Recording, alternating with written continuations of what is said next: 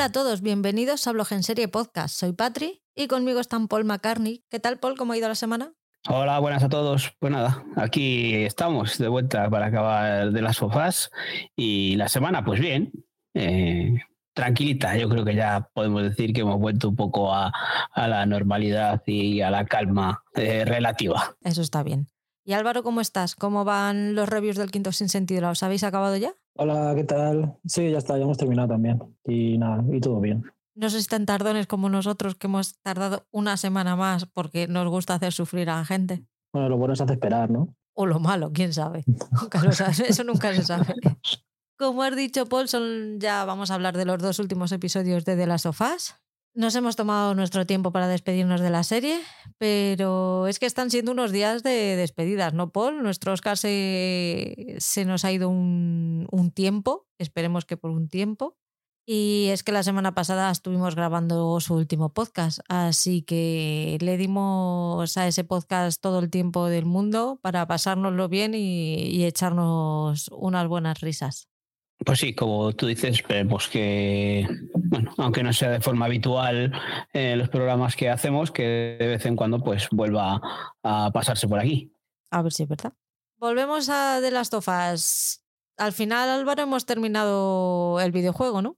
Sí, yo no las tenía todas conmigo, pero sí, al final sí. Así que guay, la verdad, porque no sé, no, era muy justo que la gente que no ha jugado al videojuego se quedara ahí a medias y sin ver el final. Nada, y además así, lo bueno que luego al final del podcast puedo preguntar a ver qué os ha parecido y tal. El final y vuestras impresiones.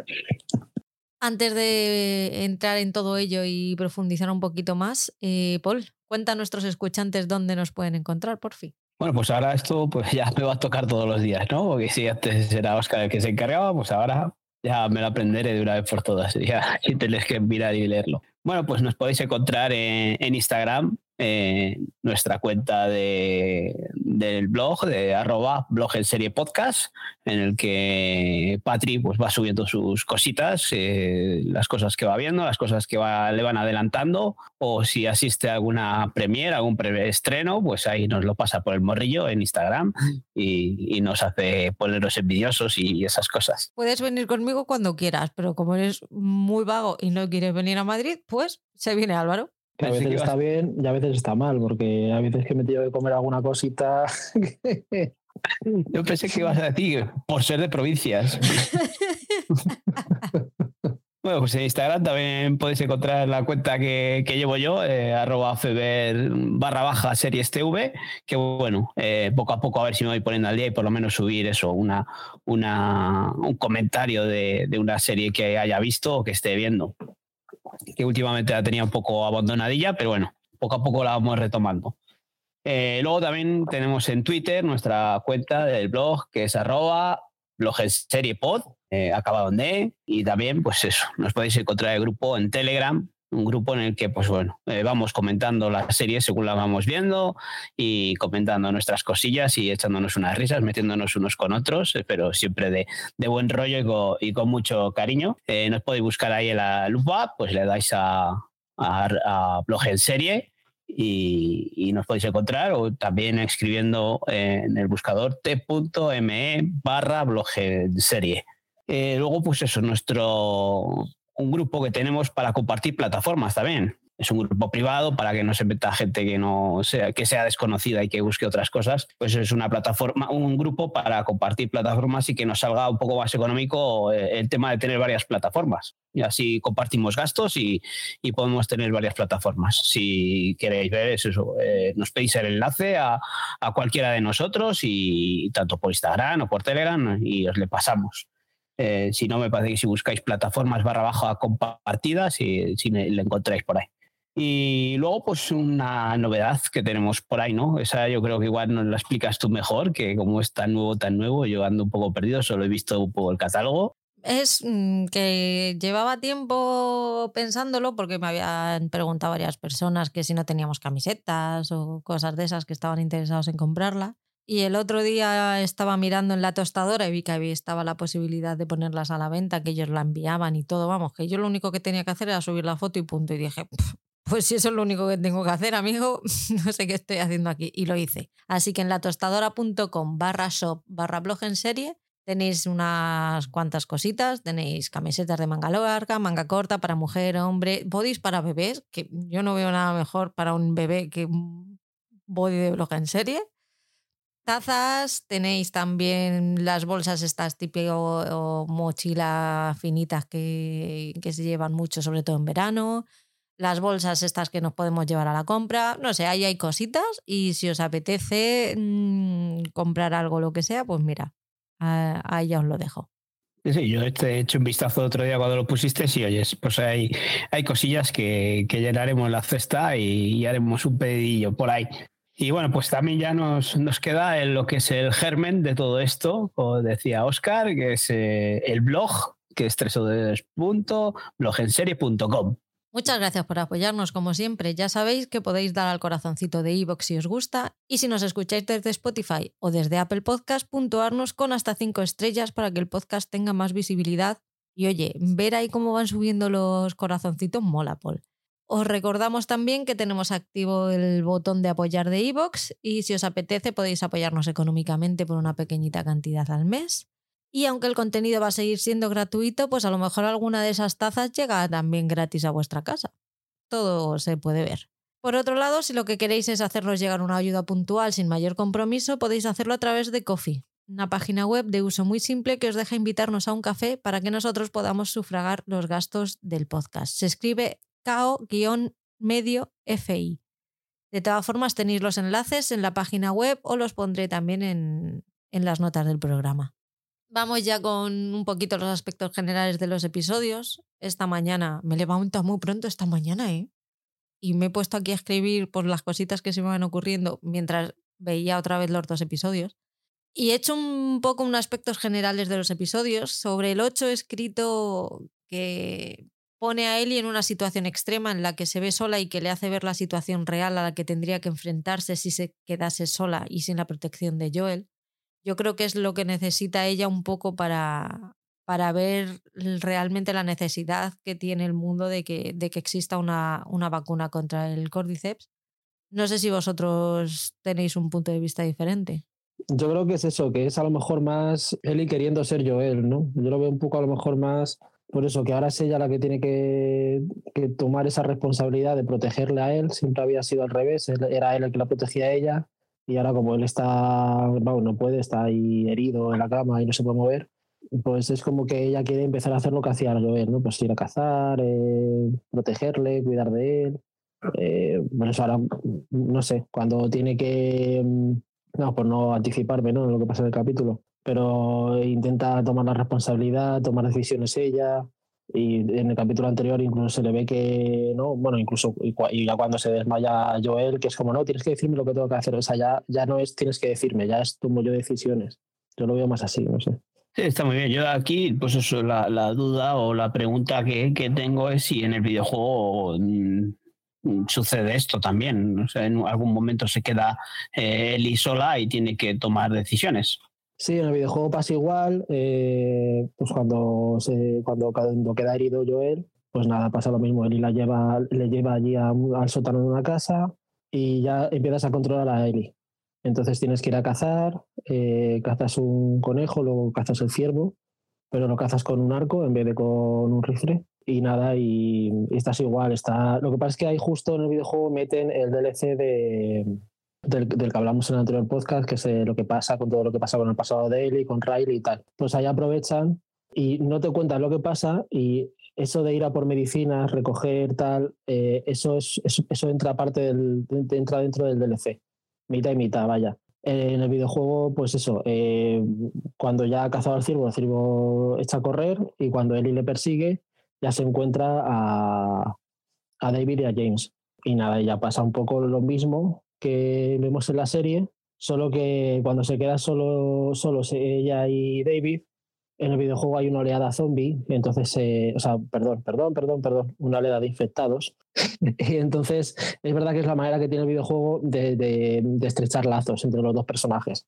Eh, se salvan la vida el uno al otro varias veces, estás ahí tal, pues llevando a Ellie y, y, matando infectados y de vez en cuando pues te va echándole una mano, el tío súper majete y tal. Entonces yo creo que es un poco la manera que ellos tienen el recurso de que le cojas cariño a David, de que no le veas como una amenaza. Y pero vamos, luego, salvo eso, prácticamente todo es igual. Yo soy muy torpe en esto de videojuegos. ¿Ya hablas de DLC o algo así? Sí, el DLC es, eh, bueno, cuando terminas un juego, cuando sacas un videojuego, cuando quieres hacer añadidos a ese juego que ya está completo, pues sacas DLCs o depende de lo que saques, de la, de la cantidad de contenido que tenga, pues añadido, pues lo puedes llamar DLC si es una cosa más pequeña o si no expansión, si, si estamos hablando de un contenido mayor. Pero vamos, el caso es que eso, que en este caso eh, salió después del videojuego y te contaba la historia de cómo Ellie conoció a Riley. El tema es que, bueno, ahí tampoco quería liarme mucho, pero es eso, que en ese DLC te dan un poquito más de información, un poco más de contexto de qué es, de qué es lo que pasa, porque mm, cuando, o sea, Ellie hay un momento que se pone a buscar cosas para intentar curar a Joel y, eso es lo que te da, da pie a que se ponga a recordar cuando fue al centro comercial, tal, y ahí ya empieza el DLC. Entonces, bueno, es como un... Pero bueno, realmente no... Y lo de la penicilina pasa prácticamente igual. O sea, el, pues quédate con el ciervo, metes la penicilina a cambio. Ya te digo, es prácticamente... Salvo por eso de la oleada de infectados, que aquí en el... Yo, de hecho, me, me, gusta que no haya tanto infectado. La verdad, me parece más un acierto. Y bueno, y toda la, toda la parte esta mm, católica, ¿no? Rollo secta que se trae David, en el videojuego no, no sale nada de eso. Mientras Joel sigue inconsciente, Ellie es secuestrada por un psicópata pastor de un pueblo y ve lo horrible que es la vida y aquello a lo que tendría que enfrentarse si se quedase sola y no consiguiera y no se consiguiera una cura. No sé, has dicho tú que, que Ellie juega a ser Joel, yo creo que a Ellie no le queda más remedio que jugar a ser Joel, porque Joel no está. Sí, bueno, claro, no exactamente, no está jugando a, es que claro, es lo que tú dices, no le queda otra.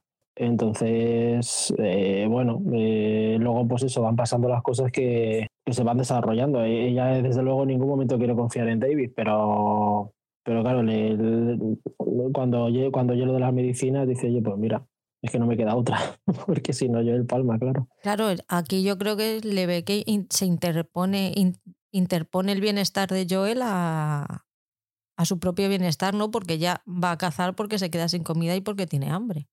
Sí, pero es que mm, decís de, que juega el, papel ese. Yo creo que aquí lo que, lo que vemos más es que, que realmente o, nos da, o ella se tiene que dar cuenta de que es una niña, que, que no tiene la experiencia que tienen estos adultos y aunque ella durante los episodios anteriores nos había mostrado una, una madurez ¿no? para, para la edad que tiene, aquí vemos que hay en ciertas cosas o tiene que afrontar ciertos peligros o, entablar ciertas relaciones que, no siempre son lo, buenas que pueden parecer desde el punto de vista de, una edad, ¿no? de una adolescencia en el que te puedes encontrar a alguien y piensas que, te puede ayudar, ¿no? sino que generar esas dudas y, y enfrentarse a alguien con mucha experiencia y encima que lleva bastantes años pasando, pasando penurias, ¿no? Metido en, una habitación dándole de comer bocadillos de pollo y, demás. Sí, pero vamos, aún así, Eli es súper espabilada, es ¿eh? súper lista y, además que, que, sí, que incluso, bueno, no sé, hablamos abiertamente del capítulo o vas a ir un poco... Sí, sí, sí. Por eso que incluso cuando, cuando la tiene enjaulada, ella no se quebranta, así que ahí tal plantándole cara, sabe perfectamente. Claro, a lo mejor no sabe exactamente hasta qué punto. Yo creo que ella no está diciendo, va, este tío me quiere hacer algo más. No, ella, ella piensa realmente, pues me quiere convencer, me quiere. Pero desde luego está todo el rato desconfiando de él. O sea, ella, ella enseguida le, le, le, caza, ve que tiene algo turbio detrás. No, no termina nunca de fiarse de él. Sí, no sé, yo creo que otra de las cosas de las que se da cuenta es que el peligro no solamente viene de parte de los infectados, ¿no? Que también los seres humanos pueden ser malas personas. Hasta ahora no la había tocado a ella de luchaban con otros con otras personas por sobrevivir, pero no, era no eran personas que eran intrínsecamente malas como este tío, que es malo de forma de ser. No, no está luchando por sobrevivir. Él es malo, es psicópata, no tiene límites y va a hacer lo, que, lo necesario para conseguir que, lo, que, lo que quiere de ella.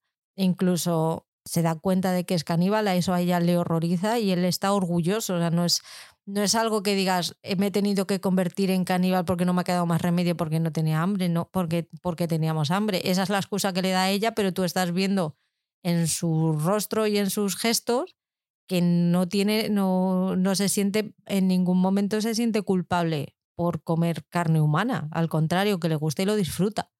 Sí, o sea, a ver, él no tiene remordimientos. Eh, esta serie trata mucho de eso, de, de que al final, claro, tú cuando ves una película o una serie donde hay zombies y tal, o infectados, o sea, eh, trata de ellos. Aquí no, esta serie siempre, o el videojuego, siempre lo que te muestra es que sí, estás en un mundo donde hay infectados, pero aquí los chungos y los malos son las personas. No es el entorno, es que cuando todo se va a la mierda, pues ahí están los seres humanos para demostrarte que no, que podemos ser aún peores, ¿no? Que, que, que ese, que ese entorno de, que te rodea y que, y todas esas penurias que pasan, pues siempre habrá gente que es aún peor. Y me gusta mucho el cómo refleja en el que, claro, hay gente que es mala, malísima, que por ejemplo lo vemos con el, eh, en el caso de, de la madre y la hija que están allí en el comedor, donde comen todos, ¿no? Toda la, la comuna, la comunidad esta de, que David gobierna. Y ellos piden, ellas piden, piden venganza para el padre, porque el padre es el que apuñalaba a Joel con el bate, con el cacho de bate. Y claro, también puedes entender que aunque sean unos cabrones, porque, porque salen a, a cazar gente, salen a, a matar peña para robarle sus cosas y tal y no sé qué, luego entiendes también que entre ellos crean, crean lazos y amistades. Entonces, igual, pues también pueden sentir la muerte de seres queridos, tal. Entonces siempre juegan con eso, con que las personas siempre son peores que la causa y la situación en la que estés, que, puede, que los malos pueden ser muy malos, pero también pueden tener lazos entre ellos afectivos. No sé, siempre juegan eso, no, no hay blancos y negros, siempre hay muchos grises y, y no sé, yo creo que es un acierto, vaya, para la serie. Te hace pensar y, y, y eso, y que luego además encima estamos viendo que prácticamente muere una persona o un personaje importante o, o que te hacen una introducción y se lo curran un poco, ¿no? Y le, dedican tiempo prácticamente uno por capítulo. O sea que mm, a mí, a mí eso me gusta, vaya. Sí, es que, bueno, son, son malos o este personaje de, David pues es un, un psicópata, pero bueno, eh, tiene ahí una comunidad a la que está manteniendo eh, vida, viva, ¿no? Supongo que cuando salen no salen a, matar personas, sino salen a matar pues animales. Lo que pasa es que cuando, cuando el hambre aprieta o se vacían los almacenes, pues todo lo que corre vuela pues a la cazuela. Eh, de hecho, yo creo que, que los habitantes de, de, esa, de, esa, comuna o de, esa, de ese poblado que tienen ahí, no sé hasta qué punto pueden saber todos lo que están comiendo, ¿no? Yo creo que sí, por lo menos los que cocinan. Porque sí, la, sí, por la digo, conversación digo no que tienen cuando ella le pregunta al que va al que trae la carne qué es, o sea, esa, eh, el ambiente ahí es muy incómodo, que le dice ciervo y la otra le mira como diciendo, "Mm, venga, me lo creo porque me conviene creerte. Sí, bueno, todo el mundo, el, el, que, el que menos mm, velo tiene ¿no? delante, el que menos convencido está de, de David es James, que es su número dos, es el que está más cerca de él, es el que está más cerca de verle tal y como es. Y por eso vemos en todo el capítulo que no está convencido del todo, le cuesta seguirle, el otro le tiene que medio amenazar. Pues cuando están ahí, que me encanta la situación, cuando están todos muertos de hambre y ninguno come, están ahí como los perros que están delante del plato y hasta que no dices come, no se ponen a comer. O sea, me encanta la situación porque eso no es, o sea, eso lo consigues con miedo. Se, se, están todo el rato diciéndote, pues eso, cómo lleva a esa comunidad David y lo lleva con miedo. Entonces están todos, o yo por lo menos lo veo así, porque si no, incluso los niños pequeños, algunos se puede lanzar a comer, joder, no, no pasa nada, no, no, está todo el mundo que hasta que el otro no dice venga, nadie mueve. Y por ejemplo, puedes ver a James, que por cierto es el, es el actor que hace de, de Joel en el videojuego, que se llama Troy Baker. Eh, incluso él sí que lo sabe y le cuesta no comer del plato, y es como, mm, ¿sabes? y le tiene que mirar el otro para que se ponga a comer. Es como, pues eso, ¿no? Cuando estás tan cerca, ya tienes tan claro cómo es esa persona, el tal David, porque está, por eso, porque te sabes todos los secretitos y tal, todo lo que tiene, pues al final, pues eso, el, te, te, cuesta más seguir a ese líder, porque le estás viendo todas las, todas las costuras. Sí, ese silencio que hay, ¿no? En, cuando están todos reunidos y tal, ese silencio, pues es un poco como el sentir de, de, de todos ellos, ¿no? Eh, que están sometidos a, a, ese líder. La parte religiosa, claro, el videojuego no sale porque eso también es un poco por culpa del, de la narrativa, ¿no? Porque, claro, como tú siempre estás llevando a Joel o, en esta parte del videojuego estás llevando a, a Ellie, claro, estás llevando un personaje, entonces no puedes meter escenas como la que salen ellos en el comedor y el David les está leyendo un pasaje de la Biblia, por ejemplo. No se puede hacer, pero en los videojuegos ahora a lo mejor eh, que estamos ya como en una época más moderna, se hace más, ¿no? Pero en esa época cuando se salió de las sofás eso apenas se usaba y era mucho más de meterte cinemáticas y tal, y siempre tenían que pasar cosas, pero todas las cosas que pasaban de narrativa pasaban alrededor del personaje. Y bueno, y no sé, se nota, se nota que el autor está, el Neil Druckmann, está aprovechando que está volviendo a contar su historia para darle una vuelta, para modificar algunas cosas que no le terminaban de, gustar, o, que cuando ya ha terminado la obra y la tenía completa, pues a lo mejor ha dicho, mira, pues igual esto me hubiera gustado esta parte contarla de otra manera, ¿no? Y eso sí que se nota, que está que le está permitiendo a la serie hacer eso. Yo creo que, que la serie da más juego a, abrir más situaciones que, que, un videojuego, ¿no?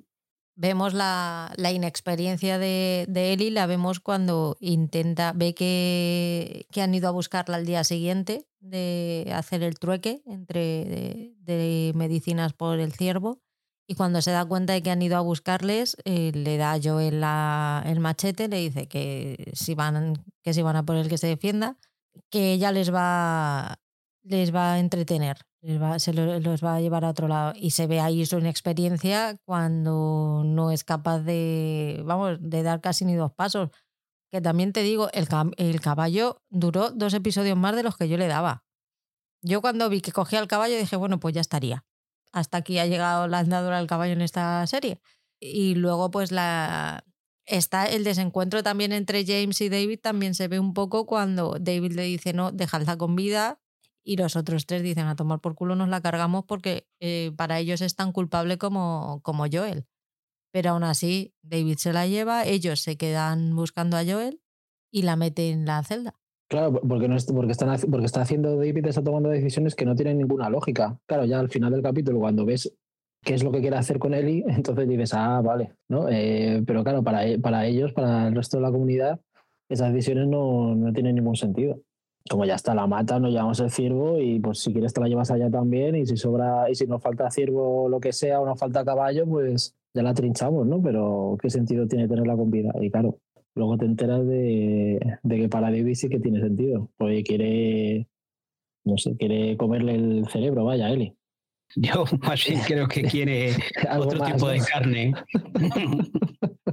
no sé, me dio esa sensación y bueno, es algo que, comentamos en casa, ¿no? Eh, cuando empezó a hacer ciertas cosas y decir, mi mujer ya, ya dijo que asco, que por eso, porque como que le veíamos las intenciones de, eso, de, no ser mm, una, buscar un alimento, de no verla como un alimento, ni, ni, una venganza de, estos, como dices, de, estos otros, sino que la quería para, para otras cosas. Yo es que a ellos no les veo, o sea, a ellos no les interesa una mierda ella como carne ellos no, no, creo que estén muy contentos de tener que comer carne humana. La, la, comen porque el otro no les deja porque los tiene totalmente sometidos. Pero no están nada contentos con que en el menú haya padre de. O sea, el padre que ha matado a Joel, porque le dice, le pregunta cuándo le van a, enterrar y él le dice, ahora no se puede en primavera. Ese señor, si no hubiera muerto, mm, si no lo hubiera matado Eli, ese señor termina siendo el estofado de un domingo por la mañana.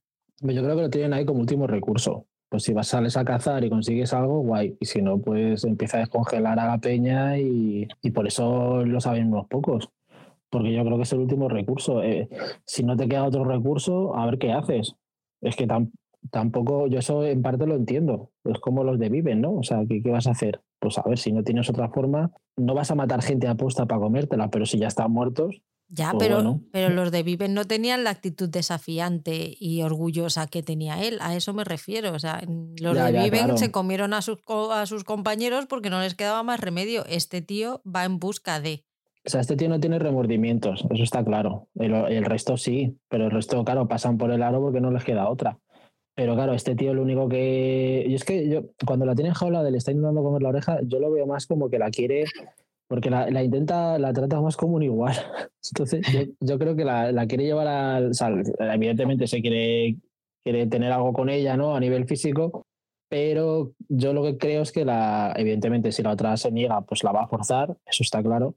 Pero en, en primer momento yo creo que, que la, la, trata más de, la ve más como un igual, ¿no? Lo, es como, y lo dice él, o sea, está rodeada de gente idiota, ¿no? Y, y, ella es como más, como que se parece más a él. Y yo creo que si en este caso él y hubiera pasado por el aro, le estaría encantado dando palmas. Pero claro, eh, dice, bueno, pues si lo haces de buenas, genial, y si no, pues será por las malas que luego ya es cuando ya se quita la careta, ¿no? Y se le ve más lo que es. Pero en un principio. Yo me, me reía cuando decías de comer la oreja, ¿no? Que, que, justo precisamente es lo que, lo que ve Eli, ¿no? Por ahí. Y, y luego dices que eso, que, que, intenta. Yo creo que lo que intenta es ese aspecto, esa, esa, nos descubre esa personalidad psicópata que tiene, eh, intentando jugar con su veteranía, su experiencia, intentando hacerla ver a esta niña, que aunque digamos que es madura, sigue siendo una niña, y es lo que decía al principio, que, que peca de esa inexperiencia, ¿no? Aunque, aunque como dices tú, siempre mantiene las distancias y se mantiene ahí mantiene las distancias ella porque ve que, o, eh, lo que decías de, de que no tiene mucha confianza con él, ¿no? Pero él, yo creo que intenta venderle su forma de ser, su forma de vida, para intentar que se quede con ellas por la, con ellos por las buenas. Eh, mm. Por eso digo que, que ahí hay ese, ese doble, doble personalidad de Eli en el que hay muchas veces que demuestra bastante inocencia, como cuando se sienta eh, en esa hoguera, ¿no? Esperando que venga con las medicinas el otro, pues es bastante pecar de bastante inocente el dejar que, que, que alguien te esté dando conversación cuando sabes que, que la otra persona puede llegar en cualquier momento. Sí, además que no se preocupa en ningún momento por borrar su rastro, no, de hecho, eso, al final le, le, sale bien al otro porque luego, luego la pueden rastrear y la siguen hasta la casa donde está Joel. Sí, eso es otra cosa de inexperiencia, de, de, de, llegar a volver a donde está Joel y, y quedarse tranquila. Eh, encima eso, ¿no? no, borrar ni siquiera las huellas, no estar pendiente, sino que, que, se da cuenta cuando oye ruidos, ¿no? De decir, hostia, o sea, aquí quien puede venir solo pueden ser estas personas. Llegan a Joel, los que se han quedado en la urbanización esa buscándole, llegan a Joel. Joel, ¿qué, qué, qué asquete me dio cuando le empieza a poner las inyecciones de penicilina justo en la, en la herida que dices, ¿qué necesidad tiene de poner la penicilina justo en la... Pero claro, es que es una niña, es que no sabe dónde le tiene que poner la, la inyección. Pero le tuvo que decir lo más grande. Llegan a, a Joel, pero él ya está lo suficientemente recuperado como para ir cargándoselos uno a uno. El primero que se carga es a James, ¿no? No, no, no. Se carga, se carga a tres personas, bueno, a uno random, que es el que baja al sótano, y luego a, a otros dos con los, con los, que, bueno, que juega un juego. Eh, al juego de señalame en el mapa. Pero ya la versión hardcore. Con ya, lo, ya, lo habíamos, ya lo habíamos visto, ¿no? con los de la cabaña jugaba la versión blandita, la, versión para pa niños. Y con estos, que me encanta, además es igual que en el videojuego, igual, igual, igual. Prácticamente plano por plano y, y yo creo que ahí es eso, ahí ya sí que es padre e hija. Ahí ya Joel está en modo de hasta aquí, ¿sabes? Ya ahora Eli es mi hija y, y por eso, con, con, Sara no pude actuar, pero con Eli sí yo vais a cagar. Y mientras tanto, pues ya están todas las cartas sobre la mesa entre David y, y Eli. Eli le rompe un dedo, David se pone como loco, intenta matarla y ella para evitar, porque ahí está, ahí está David con James. Están los dos que van a intentar. Ah, no, está con otro. No, no, claro. Cuando realmente David se muestra tal y como es, está a solas. No, intenta siempre estar a solas para, pues eso, ahí es cuando se quita la careta. No, y pero cuando va, cuando va a matar, ah, cuando va a coger a Ellie, lleva a otra persona que no es James. Ahí, sí, ahí va con James, pero ahí porque ahí James. van a matarla. Claro, pero digo antes, cuando intenta convencerla mm. Eh, y le rompe el dedo, ahí va solo. Sí, sí, ahí claro, está solo. Ahí se quita la careta y me encanta cómo, cómo reacciona Ellie de le sigo el rollo, le sigo el rollo, tal, le cojo la manita, ¿no? Y, y se ve eso, el cambio de, de, este amor enfermo que tiene David, porque no hay otra forma de llamarlo, y sin embargo ese amor positivo entre Joel y Ellie, que también hay una escena en el capítulo anterior que se coge las manos. ¿No? Yo lo veo un poco como en la comparación ¿no? entre el Mm. amor positivo y este amor en negativo, enfermo, ¿no? que tiene, y me encanta cómo lo rompe, le rompe el dedo, e intenta coger las llaves y, y tal, que es que me, me encanta porque en ningún momento a Ellie, es verdad que no deja de ser una niña y tal, y, y- y bueno, está aprendiendo, ¿no? Y, pero es, es que es súper inteligente, es súper astuta, es, me, me encanta cómo la... Bueno, en el videojuego pasa igual, vaya. Pero me gusta que la muestren así, como un personaje fuerte, que es lo que es, vaya.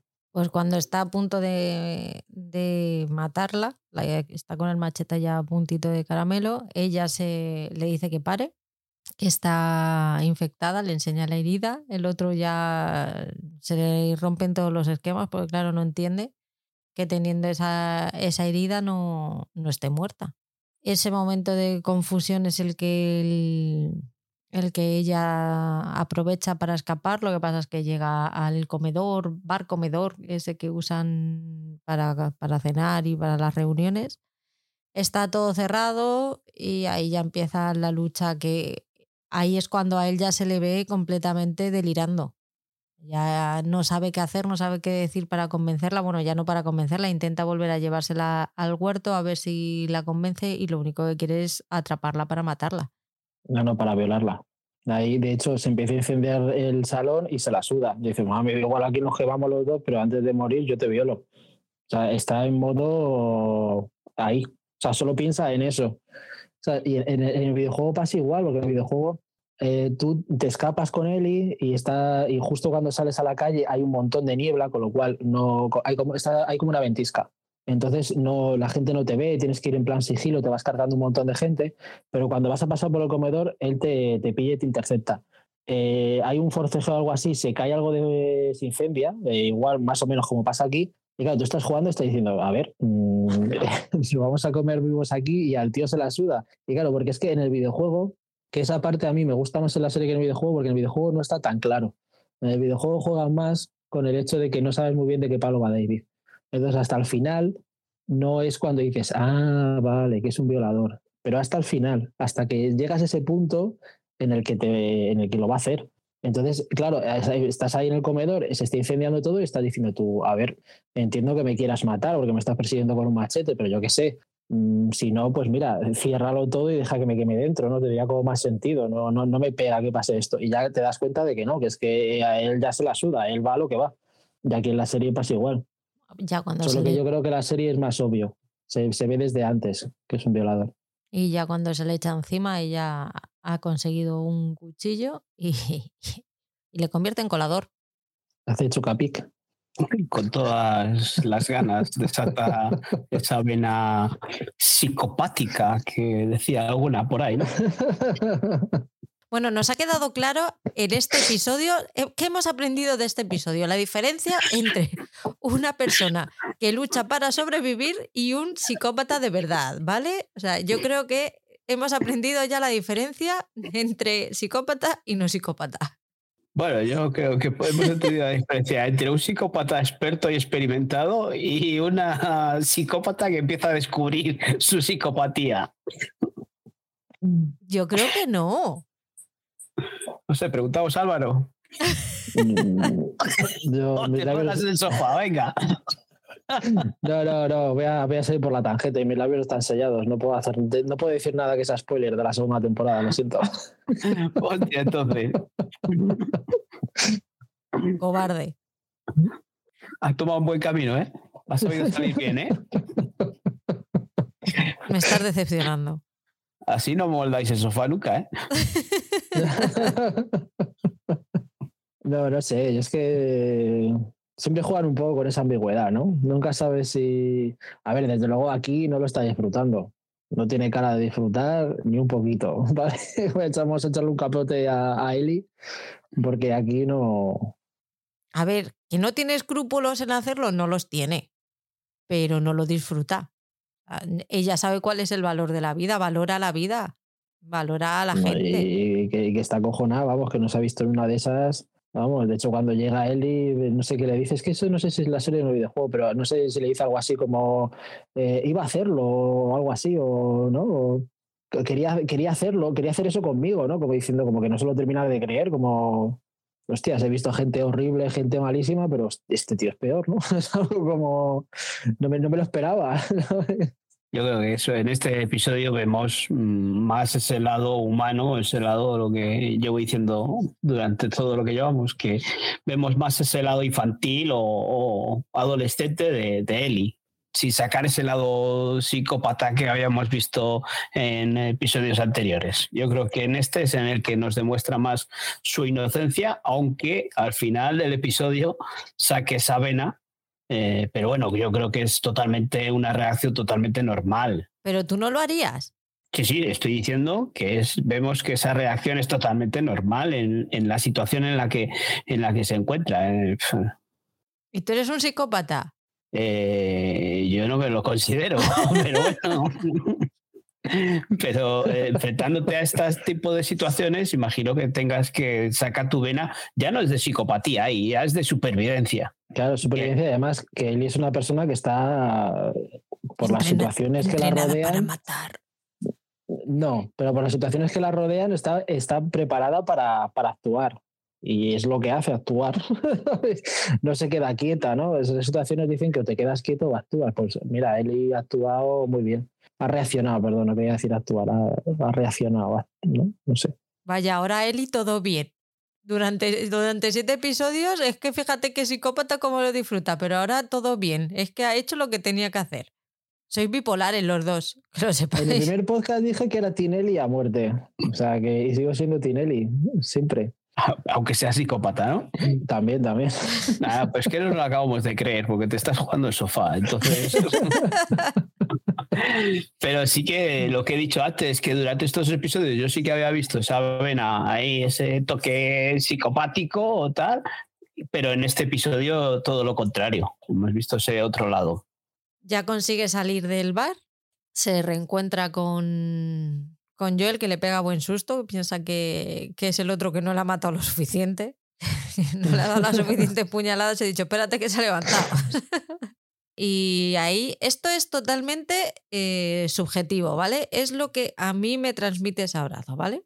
Yo creo que a él en ese abrazo se le despierta el lado sobreprotector contra el que todo padre tiene que luchar, ese lado de que meterías a tus hijos en una urna y no les dejarías salir nunca ni les dejarías hacer nada para que no se pusieran en peligro. Y al mismo tiempo ella se da cuenta de que el mundo tal y como es tiene que cambiar, que no, no puede seguir así y se hace plenamente consciente de la necesidad de, de, que haya una vacuna para que todo ese horror acabe y puedan tener una vida normal y que todo, todo ese horror que ha vivido se, se normalice, esas situaciones tan extremas que, que vive.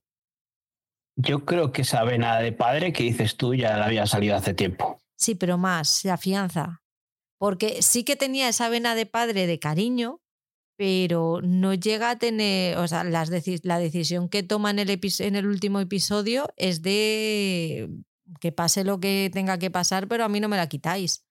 Y yo creo que eso se despierta más con el susto de decir, Dios mío, mm, he visto con mis propios ojos el que podías haber muerto y no, no voy a volver a pasar por ahí.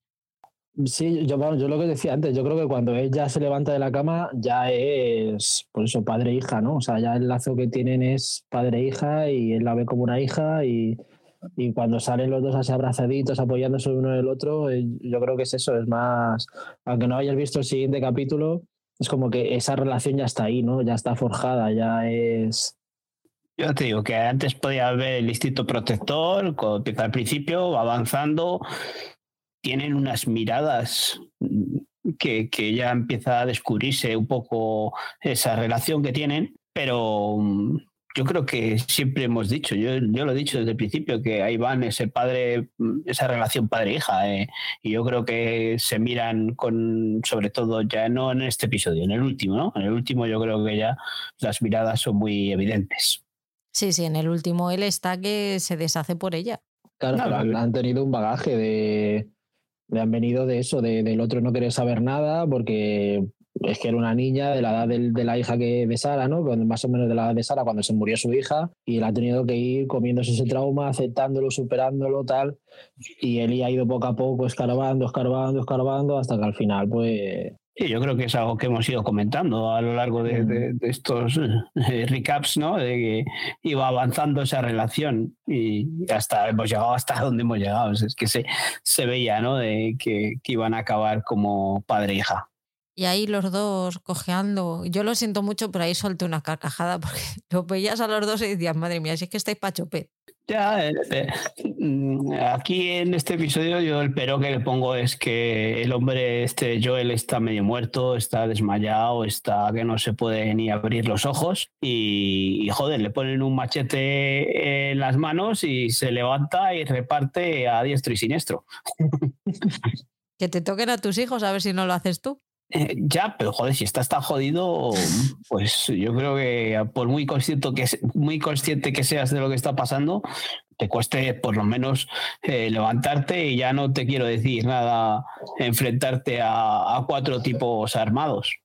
Ese es el pero que le pongo, ¿eh? O sea, pero bueno, haces un, un por creerte la, la historia y la ficción y fuera. No sé, yo ahí, ahí, ahí, pero bueno, sí, también es que, eh, ¿qué hace la. ¿Qué hace esto lo que le vende? El, ahora no me acuerdo. La. Mm, la penicilina. Que sé que, sé que se carga todos los virus, pero no creo que no te hace nada más. O sea, no sé si a lo mejor con la adrenalina te hubieras levantado, te hubieras bajado, pero luego se te pasan subiendo adrenalina y te quedas hecho más otra es, vez. es un antibiótico, es el antibiótico por excelencia. Claro, por eso, que te, que te quita la infección, pero no te cura, vaya. Coño, si te quita la infección, te cura. Pero ya había metido un par de chutes. Sí, que encima es eso, le mete dos chutes que vamos, ¿sabes? si no se lo carga, igual le da una sobredosis. Nada, sin medida y nada. Oh, ¿cuánto? Venga, una jeringuilla de estas. Y son de caballo las putas jeringuillas. Madre mía. Hasta sí, sí, cada vez que se ría le va a salir por la herida. A lo mejor ha creado un nuevo superhéroe. ¿Quién sabe? Vea, vea, de ahí salieron otras cosas, ¿no? Pues ahí van los dos que tenían dos opciones, o ir a la picadora o seguir adelante y decidieron seguir adelante. Camino al episodio 9 en el que ya se cierra la, se cierra la temporada.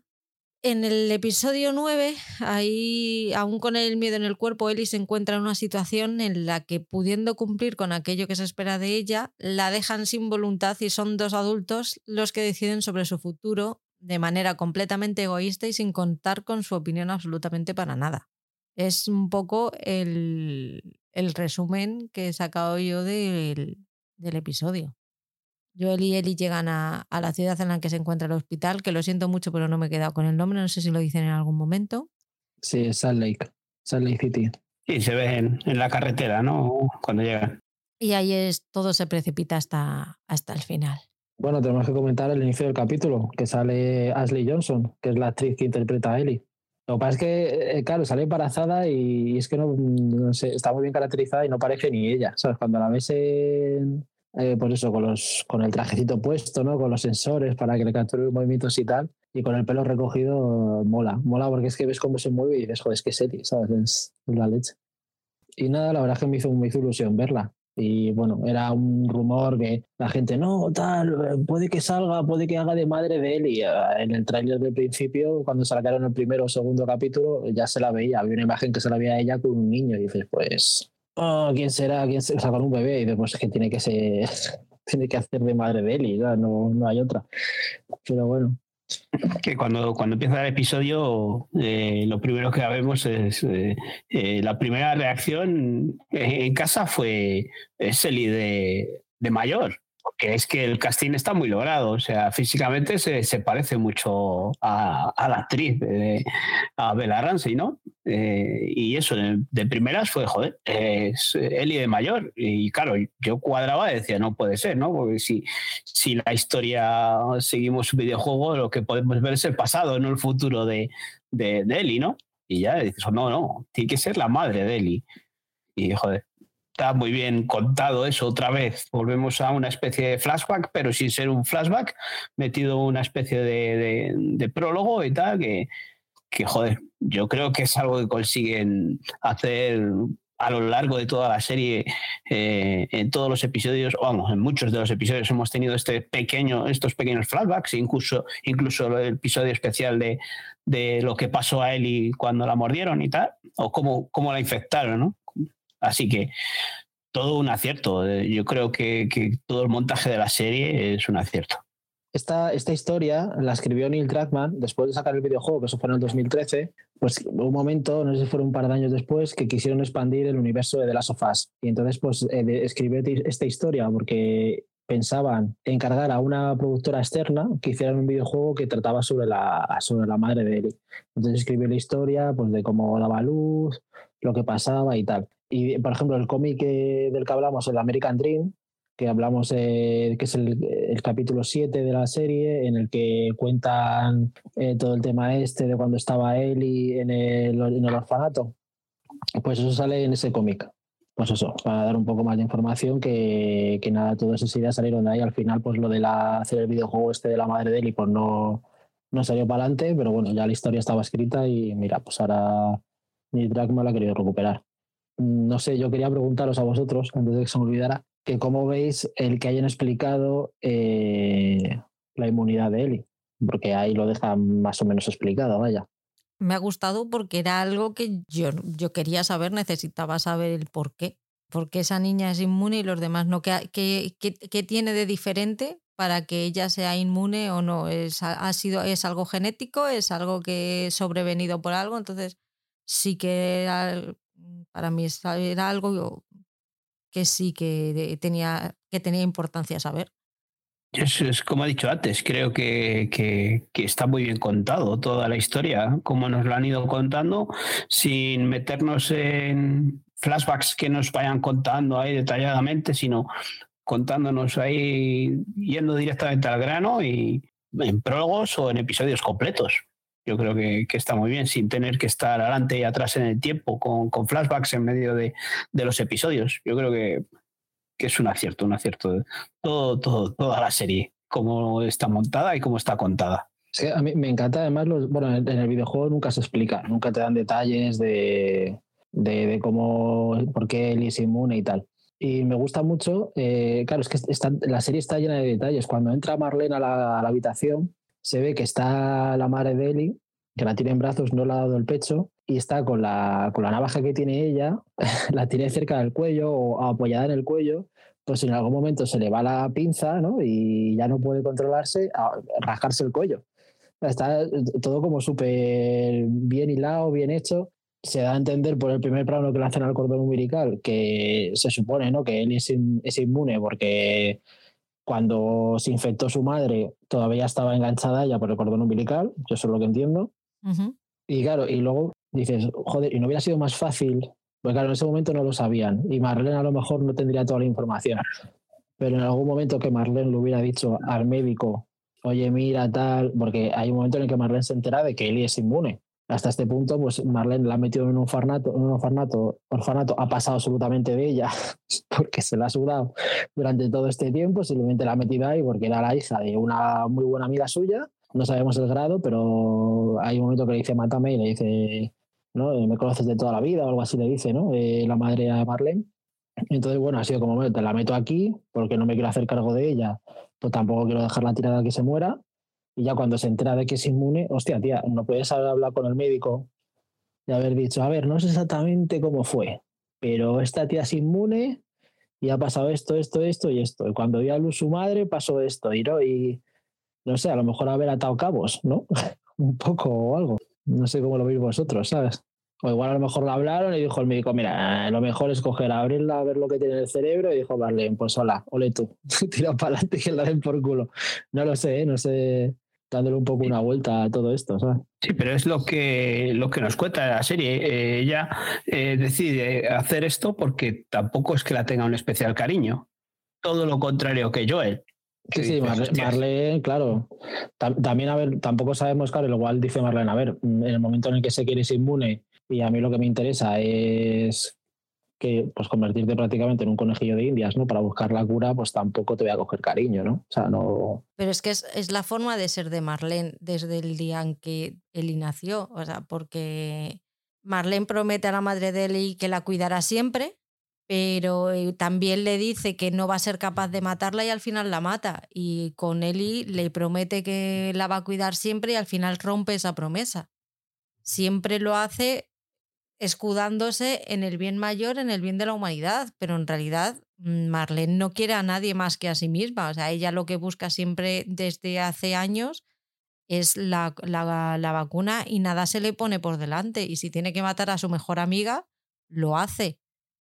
Y con la hija de su mejor amiga, lo, va, lo hace. O sea, y sin embargo, Joel, que es una persona que en un principio no quería saber absolutamente nada de Eli, eh, es el que, la, el que la defiende, que se le va de las manos al final porque la excusa que le pone a Marlene es no es ella la que tiene que decidir, pero tampoco le deja decidir por, porque egoístamente quiere, quiere seguir viviendo con ella y quiere que siga viva para, para vivir la vida de padre que no pudo vivir con Sara. No está dispuesto a, perderla ella también.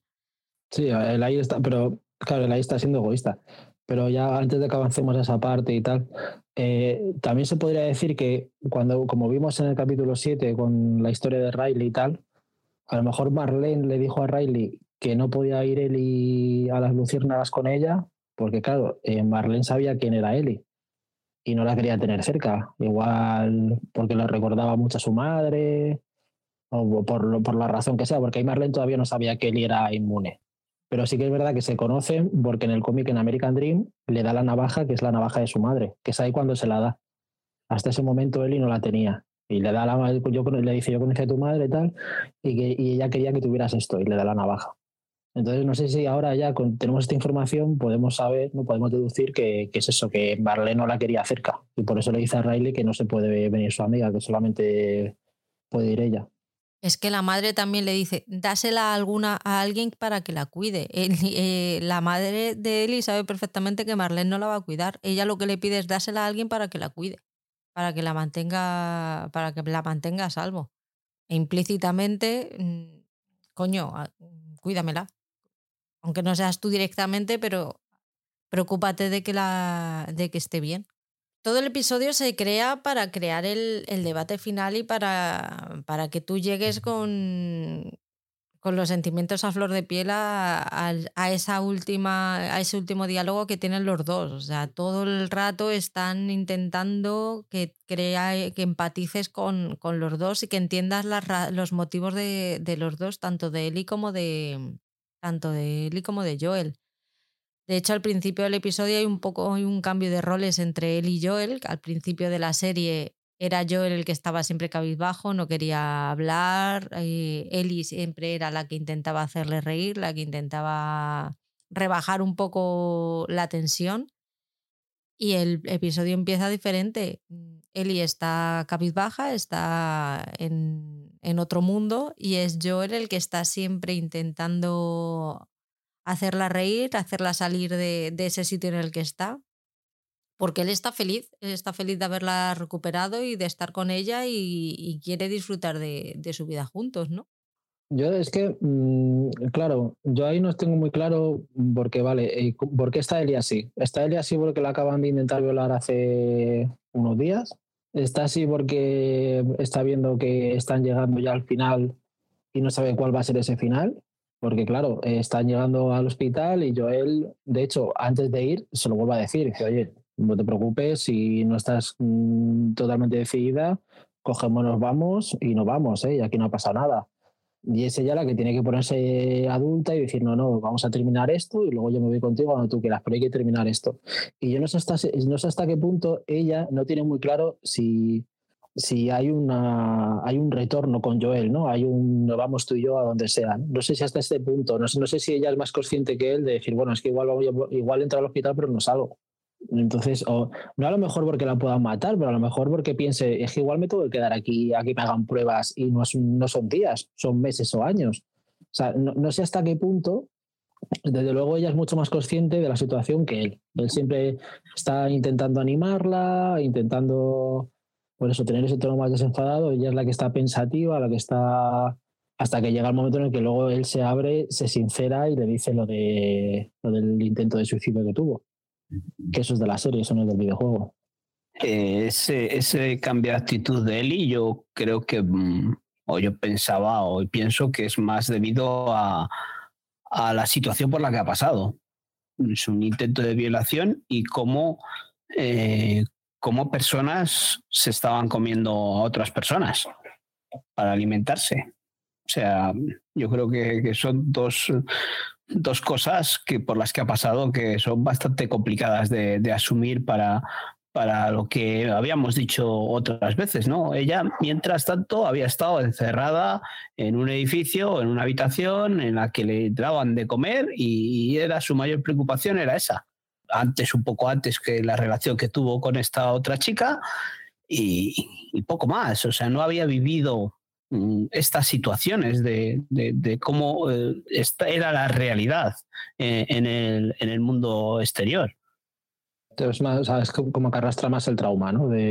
Sí, eh, yo creo que hasta ese momento como que había estado entre algodones, ¿no? Había estado cuidada y tal, y luego se afronta, al principio le parece como un juego el salir de, de allí cuando empieza a haber infectados y empieza a descubrir esos, esos lados que habíamos dicho de, de curiosidad del de adolescente y tal, y luego el golpe de realidad de, de esa, esa, gente que, que está por ahí tratando de hacer el mal para poder sobrevivir. Yo estoy de acuerdo contigo, Paul. Yo creo que, que, viene más de ahí. El momento, no, el momento este de que a mí no me aporta mucho, la verdad, a la trama de la serie, pero sí me parece un momento en el que los dos actúan genial, que es cuando él se sincera y le dice a ella lo de que ese cuando fallé ese tiro, no sé qué, pues se refiere a que intentó suicidarse y se acojonó en el último momento y tal, y no sé qué. A mí, vamos, me, para la trama me da un poco igual, la verdad, no me aporta mucho, pero sí que me parece que los dos actúan genial en ese momento. Están, va, están brutal. Pues yo creo que a la trama sí que le aporta, porque precisamente es esa conversación la que te hace entender el por qué Joel toma la decisión que toma de no decirle la verdad a Ellie porque gracias a ella ha salido del pozo en el que estaba después de 20 años y no puede permitirse el perderla porque entonces ya sí que no se recupera. Ella, él murió, o sea, él intentó suicidarse cuando murió su hija, no lo consiguió, siguió viviendo, siguió malviviendo, pero gracias a él ha sido que ha salido de realmente de la depresión en la que estaba, llámalo depresión, llámalo mm, el, el estado, porque no creo que, que la palabra depresión sea lo suficientemente abarque todo lo que ese hombre ha tenido que pasar y todo lo que ese hombre siente.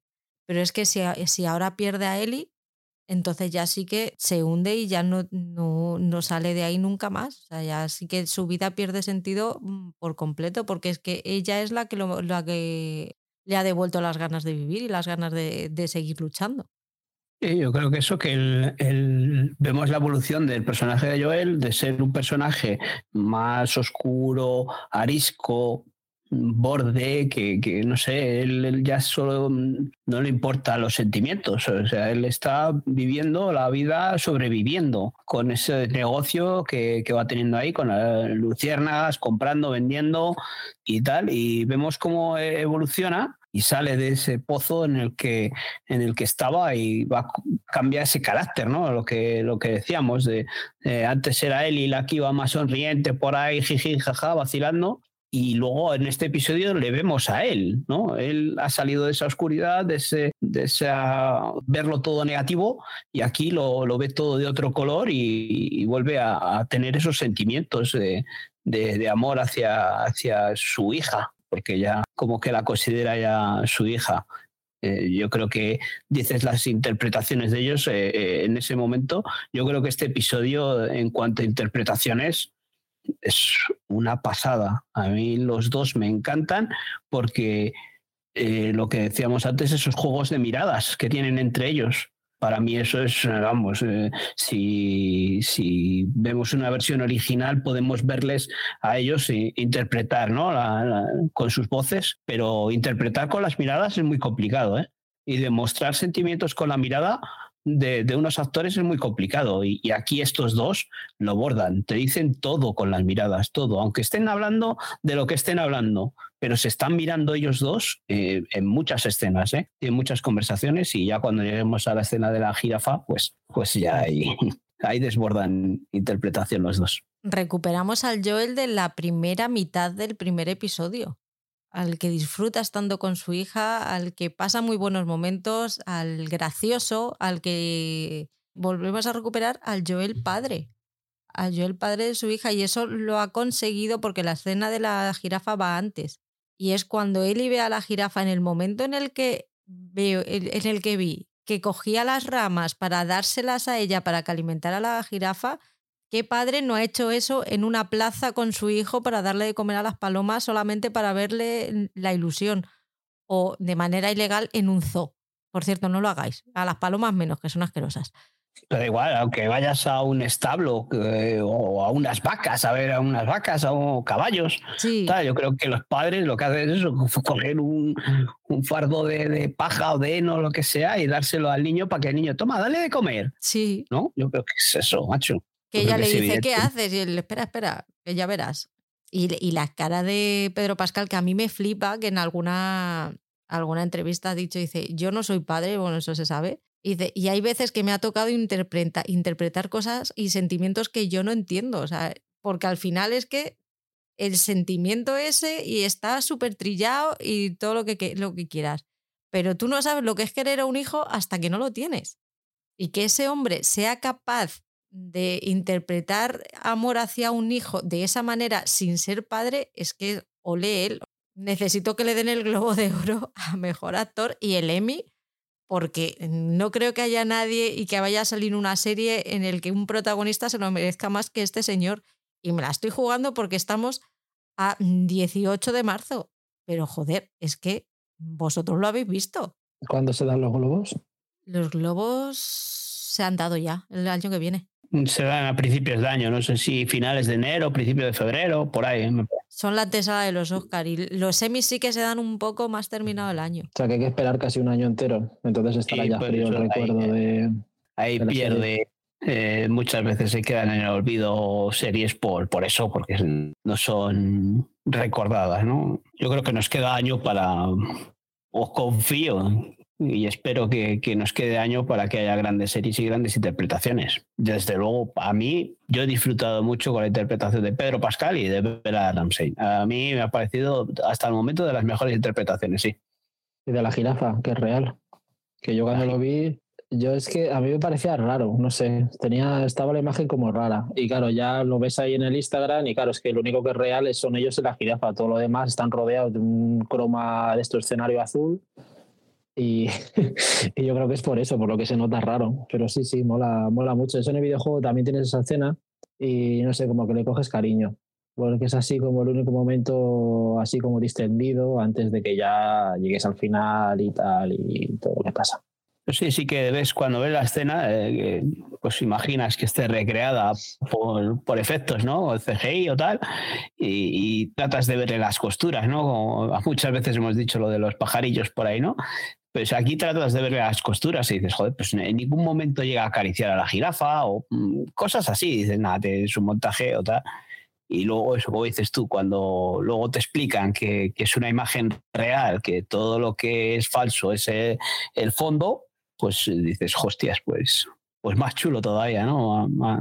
Te gusta más porque dices, joder, he estado buscándole las costuras y, y no había costuras después de la conversación en el, en el hospital de campaña es cuando ya las cosas se van a torcer, pero ya los dos han soltado lo que pensaban y, ¿y qué le pide Joel a, a Eli? Pues una rondita de chistes malos de los suyos, que son muy malos, tío. Es que ni, ni tú, Álvaro, los cuentas tan malos. Bueno, depende, ¿eh? como me pilles un día malo. No, ya, ya. Un día bueno, a ti, a ti no hay que retarte. A ver, yo, hay alguno que me ha hecho gracia y en el videojuego hay más y hay algunos que molan, pero bueno, ya sabes que yo mi humor es más peculiar. Para mí sí, alguno me ha hecho gracia. Peculiar lo llaman, ¿sabes? Padre mía. es que el humor absurdo mola. Y ya, pues si eres padre, pues puedes decir, no, es que soy padre, y ya tienes la excusa tonta para decir lo que te dé la gana. Pero joder, es que ahí hasta, incluso ahí en esa escena que es, es- parece como ya de relleno, ya de para aliviar tensiones, ¿no? Después de todo lo que hemos vivido en el hospital, las miradas de Pedro Pascal cuando dice, venga, cuéntame un chistata, que no está. Y cuando cuenta el chiste y las miradas de, joder, es malo, ¿eh?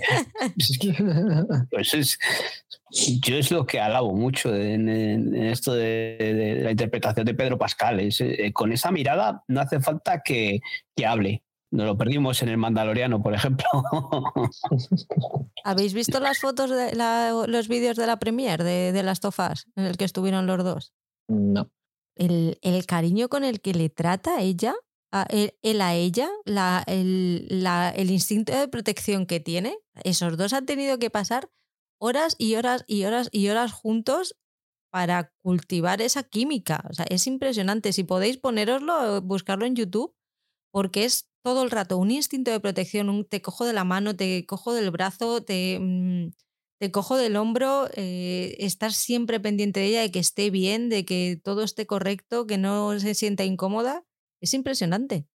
No sé, yo para mí es un, un descubrimiento. Pedro Pascal como actor, no, porque ya lo habíamos visto más veces, pero como persona, no sé, el hecho de, no sé, hay una, no sé si la habéis llegado a ver, un- es una presentación, no sé si es de, de Mandaloriano o tal, en el que pasa por la alfombra roja, digamos, o por ese fotocall y le están haciendo fotos, no sé qué. Y claro, en un momento eh, llega alguien y le dice, aquí, Pedrito, y en español, y él dice, ay, me encanta que me llamen Pedrito, encima con ese acento y, y le sale un toque de, de, de, joder, de que sí que lo está sintiendo de verdad. No sé si por el hecho de, de, de- de decírselo en español o, o porque le llamen Pedrito, ¿no? Pero joder, reacciona él con una cara, oh, diciendo, joder, qué guay que me llamen Pedrito. Por eso, si luego no he visto esto que dices de la Premier, pero vamos, sí que lo voy a buscar, porque ya te digo que a mí este tío me, me ha acabado de ganar con esta serie.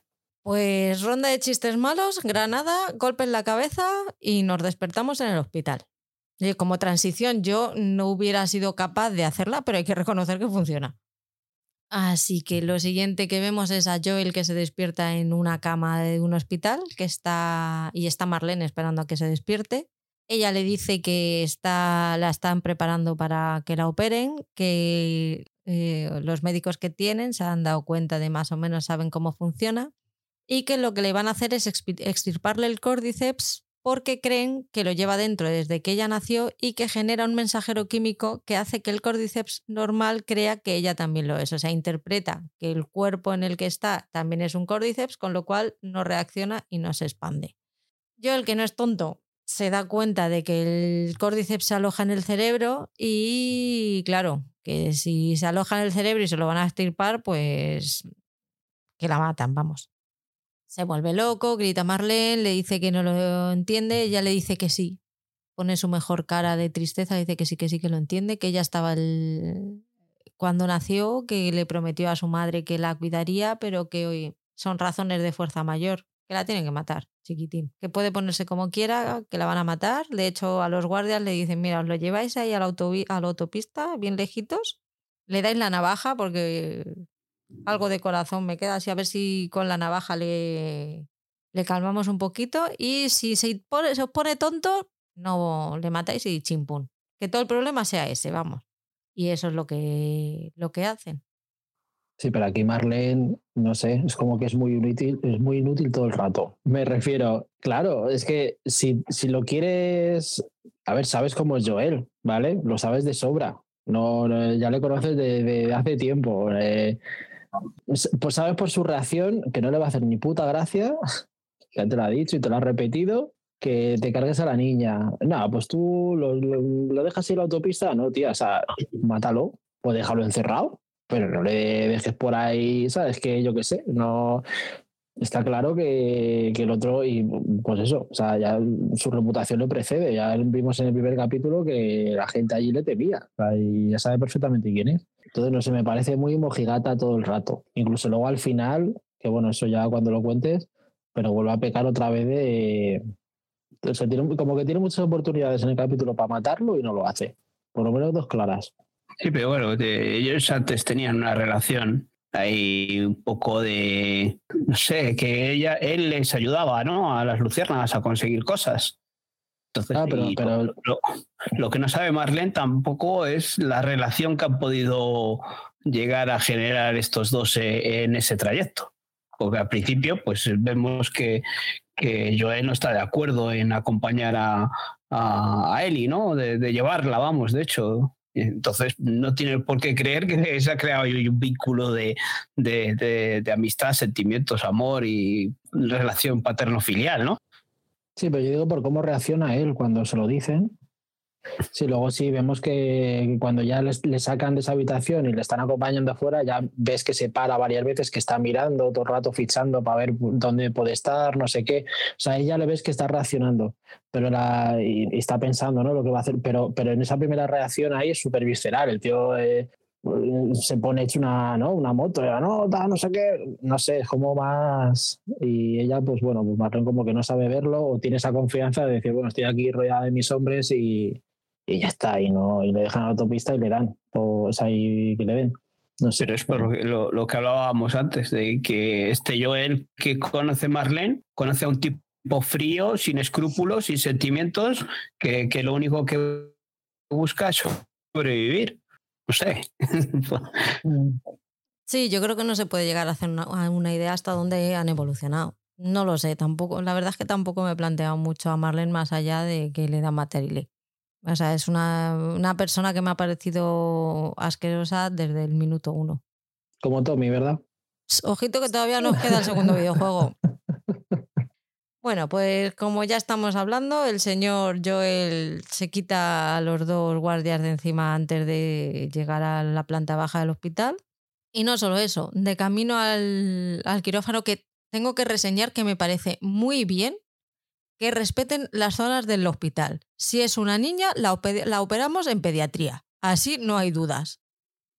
Feten por ellos. El caso está que llega sí, allí. sí. Se lo ponen fácil a Joel para que busque, que y él sabe, dice, pues ¿dónde van a operar a una niña? En pediatría. Muy bien, 20 años después y con todo el mundo en patas arriba, pero el hospital tiene que estar ordenadito, que si no luego las cosas se pierden. Me podéis buscar la excusa, ¿no? De que es donde están las máquinas más adaptadas para los niños. Lo que pasa es que es verdad que al final eh, pones operativo una planta del hospital y allí te llevas todas las máquinas. Las para niños, para adultos y para todo, ¿no? Pero bueno, sí, sí que. Y la electricidad que tienen, que ya nos gustaría a nosotros tener una red wifi que funcionara también como la electricidad de ese hospital, que funciona hasta el ascensor, que yo cuando entré en el ascensor digo, a lo mejor no es la decisión más inteligente, pero bueno, como tienes que llegar al parking, pero porque no la han querido meter ahí a 25 para que lucharan con ello, pero vamos, es meterse en una ratonera, no me jodas. Yo sí que sospeché que al abrirse las puertas de ese ascensor iban a esperarle ahí lo que no está escrito. Se supone que ya se los ha cargado a todos. Si es que Bueno, entra en, en- en modo matar, que es que, vamos, me parece. Es que además le ves que tiene la cara que está totalmente ido. Es como, ¿sabes? Ah, muy bien, no tienes armas, me da igual, ¿sabes? Te pego un tiro y, y- y siguiente. Es pero, como- pero es- eh, está guay rodado en, en el plan videojuego, ¿no? O sea, va, po- po- va avanzando, va acabando cargadores, va cogiendo otra arma distinta, pipi, o sea, igual que en un videojuego. Tú vas cogiendo las armas que van apareciendo en el suelo de los que vas matando. Está muy bien hecho, o sea, encima muy bien recreado el formato de videojuego. O sea, ahí lo que habíamos dicho otras veces, eh, sobre todo en, la- en las situaciones de tensión, cuando cuando se pueden encontrar con infectados, ¿no? Era muy bien llevado el videojuego a, a la serie. Aquí está esta secuencia en el que va cargándose a todos los, los soldados que aparecen por ahí por el hospital, eh, está chulísima. Y además que hace muy bien, porque luego coge la M4. Yo estaba viéndolo con Patri y digo, muy bien, te has cogido el arma buena. No, es verdad, dice, coge esa que es mejor. Y yo, no sé si tengo que preocuparme de que sepas qué arma es mejor que otra. Mm. no, porque pues eso, que es mejor. sin más. Eso, eso dicen en los videojuegos, sin más. No, no te puedo decir mucho más. Y, es- y cuando llega el quirófano, eh, hemos hablado de, que, esta serie siempre ha avanzado sin enrollarse eh, en, tramas, en diálogos, en subtramas, vamos, y en diálogos absurdos y tal. Llega el quirófano y se cruza eh, el médico este y bueno, en vez de contarles la película o de siempre el malo, ¿no? De decir ta, ta, ta, tiro en la cabeza y, y a correr. Venga, aparta. Aquí vengo a lo que vengo. Está muy bien lo de no te voy a dejar que te la lleves. Tú con tu escalpelo, ¿verdad? hasta luego. con el bisturí ahí en la mano. sí, sí. Venga, no va a molestar ni. Por eso te digo que no, no va a molestar ni quitártele. Que una de las enfermeras, que luego la dice lo de daos la vuelta y tal, es eh, Laura Bailey, que es la que le pone la voz a un personaje que saldrá en el futuro y pues, solo le pone la voz. No es la actriz, o sea, no. Solo voz. Pero bueno, la metieron ahí, que es una jugadora de, de golf profesional. Y ya está. Es el mini spoiler. Tampoco es un spoiler muy grande, pero bueno, es un personaje que saldrá en el futuro. Pues se, se monta en el, en el ascensor, que bajar muchos pisos con él y tiene que ser durete. Y cuando llega al parking, ¿con quién se encuentra? Pues con la que faltaba, con Marlene. Que la lleva igual que lleva Sara en el primer capítulo la lleva cogida igual. Yo cuando lo vi me encantó. Me encantó ese detalle de que es que es igual, es la, la leche. Me encanta el, el, detalle que tiene esta serie para todo. Cuando se encuentra con Marlene, Marlene le dice que por favor que vuelva a subir, que está a tiempo todavía, que se juegan mucho. Y él le contesta que es que es él la que tiene que tomar la decisión. Y Marlene le replica que sí, pero que él tampoco puede decidirlo. Y ahí se le ve dudar un, un poquete, está, se queda pensando que la mira, piensa si realmente eso es lo que él quisiera y yo creo que en el fondo ahí se le está, se está acordando de la conversación que tienen, que tuvieron cuando le dice Eli que, que tienen que terminar, que, se ha dado cuenta que después de todo lo que han pasado y todo lo que han vivido y todo lo que han hecho, tiene que, tienen que seguir adelante y tienen que llegar hasta el final pero aún así no, no le convence. ¿No estás muy de acuerdo con eso, Paul? Sí, sí, ¿no? Totalmente de acuerdo, vamos. Eh, lo que pasa es que eso, eh, ahí se encuentra en esa situación de que, claro, cada uno tiene su forma de pensar. Eh, es que es, es un brete bastante complicado, ¿no? Se pone en esa situación. Ahora, al final del, del resumen, debatimos porque es, es difícil. ¿Qué, ¿Qué, haríamos nosotros? luego, luego hablamos de ello. Saltamos ya al coche, está en camino a la ciudad de Tommy y Ellie se despierta en la parte de atrás, le pregunta qué ha pasado, por qué está en pijama, dónde está su ropa, qué ha pasado. Joel ahí ya le empieza a mentir, le dice que, que había más personas como ella, más chicos como ella y que han decidido cerrar el chiringuito, que no, no había servido absolutamente para nada y que, que no se puede encontrar la cura, que no ha salido bien. Ella no se lo cree ni para Dios, está, está con la mosca detrás de la oreja y le pregunta por Marlene. No es capaz de, de contestarle si que ha muerto, pero le, le, pide disculpas, le dice lo siento. Que yo creo que más un disculpa, un lo siento porque está muerta, un disculpa porque la he matado. Pero en ese momento vamos atrás en flashback y nos, nos enseña cómo, cómo la ha matado que la remata. Mm, yo ahí quiero decir que me gusta mucho cómo Eli se da la vuelta. Cuando está, sentada, cuando está tumbada en la parte de atrás del coche, se da la vuelta como dándole la espalda. O sea, yo solo interpreto como, por eso, como, como que no le está creyendo, sabe que la está mintiendo. Y cuando se acaba la conversación, se da la vuelta y le da la espalda. Yo lo interpreté así. Luego me hizo mucha gracia a mí mismo porque lo primero que pensé, joder, pensé, le va, la va a ver el culo. O sea, como yo probaba todo hospital. Dije, hostias. Esa, esa, esa, misma, ese mismo detalle, ese mismo punto de vista es cuando la, la coge en el ascensor, o sea, cuando la coge en brazos y dice, no, se, se la vería el culo. Dos adultos responsables aquí hablando conmigo. No, no, que fue un comentario que hicimos eh, cuando lo estábamos viendo. Dice, eso no vale. Eh, en, la, en, la, realidad se le vería el culo. Es que, claro, yo, yo lo pensé porque dices, hostia, hay un momento de tensión de la hostia. Y claro, yo viendo, viendo esa escena, imagínate que soy yo, voy conduciendo, hay un momento de tensión de la leche, tal, no sé qué, silencio, y se gira y me partiría el culo, ¿sabes? Me empezaría a reír, a reír, a reír. Tápate el culo, ¿qué te pasa, imbécil?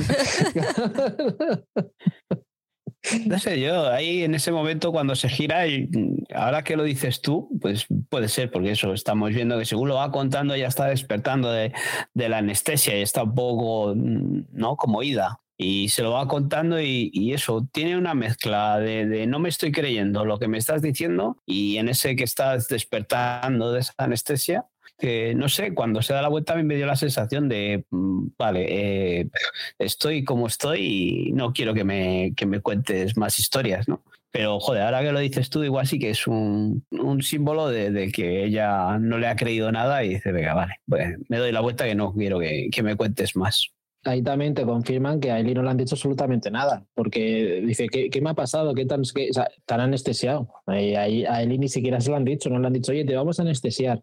No, no, le han, puesto la mascarilla y han dicho, respira por aquí, ¿sabes? Y hasta luego, buenas noches. Es que no, claro, que ahí ves el, tema, ¿no? De, de, cómo que en ningún momento la tratan como una persona, se le cuentan lo que la van a hacer, le dan a elegir, nada, nada, en absoluto, vaya. Y bueno, luego, luego más adelante, ya al final del episodio, ¿no? Que, que le hace la pregunta esa, eh, mírame a los ojos y, y, dime la verdad, ¿no? Dime que no me has mentido. Es que eso es un finalazo, que esa conversación es igual en el videojuego uh -huh. y termina el videojuego y ya está. Y se acaba. Y te quedaste como diciendo, no puede ser, porque no hay más. Claro, ahora sí, vosotros, y bueno, no lo sabéis, pero yo sí, lo que pasa. Pero ahí se, se acaba. Y ya es que, vamos, creo que cuando salió la segunda parte, creo que en el 2018, 2019. O sea, que te quedas ahí y te dices, ah, te jodes. Ahí se queda la De hecho, que eso, que de hecho no, no en un principio no, no, iba a haber parte 2. O sea, se iba a acabar así el juego y ya está. No, no sabías nada más. Entonces, a mí me parece un finalazo, vaya. Me parece brutal. Ya, yo, no sé qué os parecerá a vosotros. Sí, nosotros ya sabíamos que había una segunda temporada, ¿no? Eh, eh, eh, confirmada, pero cuando lo estábamos viendo en casa, eh, pues no sé, viven en su mundo y no sabían que había una segunda temporada. Y claro, cuando acaba así, eh, claro, un episodio 9, hay otro episodio, ¿no? No, no, es el último. ¿En serio? ¿Se acaba así la serie? Es que hay segunda temporada. Ah, y claro, los niños sí que sabían que había un segundo videojuego, ¿no? Digo, ¿no hay un segundo videojuego? Dice, sí, pues entonces, pues ya veremos lo que pasa en el segundo videojuego. Ha acabado como el primer videojuego, pero de primera se quedaron. De... Hay otro episodio, ¿no? No, no, acaba así la temporada. ¿En serio? Pues fue brutal. Y, joder, espero que la gente de verdad que se aguante, porque es que ahora tienen que esperar un año y medio, ¿no? Algo así. No sé, pero mínimo, mínimo. Si quieren hacer una cosa bien hecha, eh, lo hemos dicho otras veces, eh, sobre todo con Juego de Tronos o, o, La Casa del Dragón o tal. Si quieren hacer una cosa bien hecha, que los, los efectos visuales eh, estén bien hechos, pues yo prefiero esperar. A mí me da igual el tiempo que haya que esperar. Sí, a, a mí me da miedo sobre todo por los spoilers, porque hay spoilers gordos y, y, hay uno que es gordísimo. Y claro, me, me, da miedo por porque la gente se pueda enterar de según qué cosa y es que te jode la historia. Entonces, pues bueno, a ver. A ver si la nos gente. Ha, nos podíamos haber comido spoilers eh, desde el primer episodio de, de, la segunda temporada, ¿no? Ahora hay mucho boom, pero pasado mañana se estrena otro bombazo y la gente olvida esto y se va a otra cosa. Tal cual. Pues antes de ese finalazo, tienen la última conversación en el que Ellie por fin le cuenta a Joel que la primera persona a la que mató fue a Rayleigh, su mejor amiga. Le cuenta cómo fue, que le mordieron a las dos, que Rayleigh mutó pero ella no y que la tuvo que matar. Y luego le cuenta que después llegaron Tess y Sam y que está cansada. Yo le contesta, pues eso, contesta que no es su culpa, que son cosas que pasan y que lo que tiene que hacer es seguir. Entonces es cuando ya tiene ese final. Pero antes de eso, eh, mientras están subiendo la, coli la, colina, a Joel se le ve súper contento. Eh, ha recuperado a su hija otra vez, ya no ha perdido la, la cuenta de cuántas veces y está contándole cosas de Sara súper contenta, que muchas le cuenta cosas súper buenas de ella, de ay, era guapísima, ya, pero tú también, ¿eh? Y muy femenina, pero no estoy diciendo con eso que tú no lo seas, que tú también, ya, no, no, si yo no lo soy. Pero le habrías caído bien, no os parecíais mucho, pero es que eres muy graciosa. o sea, se le ve orgullosísimo de las dos. Es un, un papá que está infla, inflado como un pollo, o sea, no puede estar más orgulloso de, de la vida que tiene.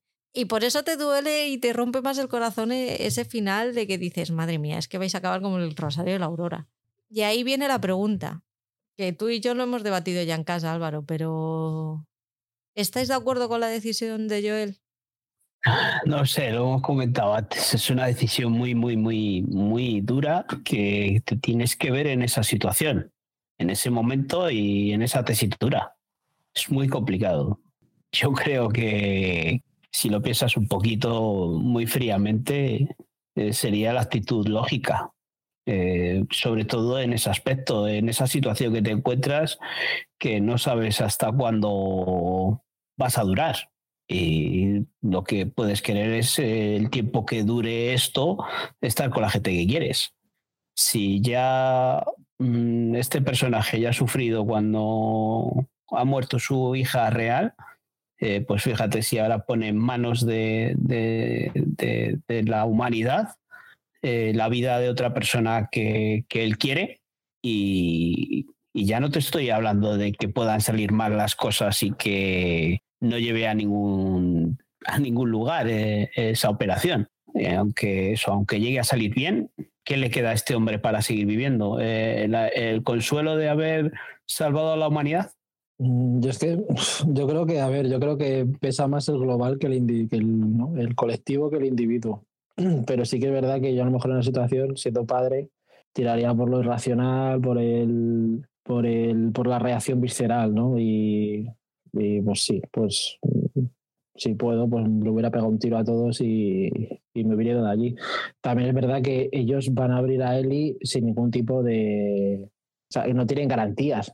No es como, bueno, vamos a ver si así conseguimos una cura, pero tampoco hay garantías de nada. Yo creo que se pueden hacer muchas cosas antes de abrirle la cabeza y ni siquiera lo valoran, o sea, van directamente a abrirle la cabeza y ya está, pero no le has hecho pruebas ni nada, que no, es verdad que dice, no, llevas dando un buen golpe, llevas un buen rato inconsciente, pero bueno, creo que mm, aunque sea un día, echar un día, no te, da, no te da tiempo a hacerle pruebas significativas, no sé. Yo por ahí creo que, pues eso, que a Eli la ven como, pues como una probeta, ¿no? Y, y, nada, y sí, no sé, vamos. Me gustaría pensar que, que me, me, movería más el colectivo que el individual, pero bueno, sí, sí, que es verdad que si, si Joel ya la ve como su hija, ahí ahí te mueves por, un sentimiento visceral y no piensas, no haces algo racional, no haces, vas a lo que vas. Yo creo que al final, yo creo, estábamos viéndolo aquí fríamente sentados en una silla y tal, pero creo que en, esa situación te sentirías padre y te sentirías persona y, yo creo que dirías que me queda a mí después de, de ofrecer el sacrificio a mi hija, ¿no? Como los, los antiguos. los aztecas, ¿no? Eso es. Eh, esas religiones, ¿no? Que ofrecían eh, a los hijos a los dioses y demás cosas. ¿Qué te queda luego? Aunque la humanidad se salve, eh, ¿en qué situación vives? ¿Tú solo? Y si no se salva la humanidad y tienes que seguir sobreviviendo, otra vez volver atrás, este hombre si has pasado encima por lo que ha pasado este, eh, volver a pasar esa situación de, depresión.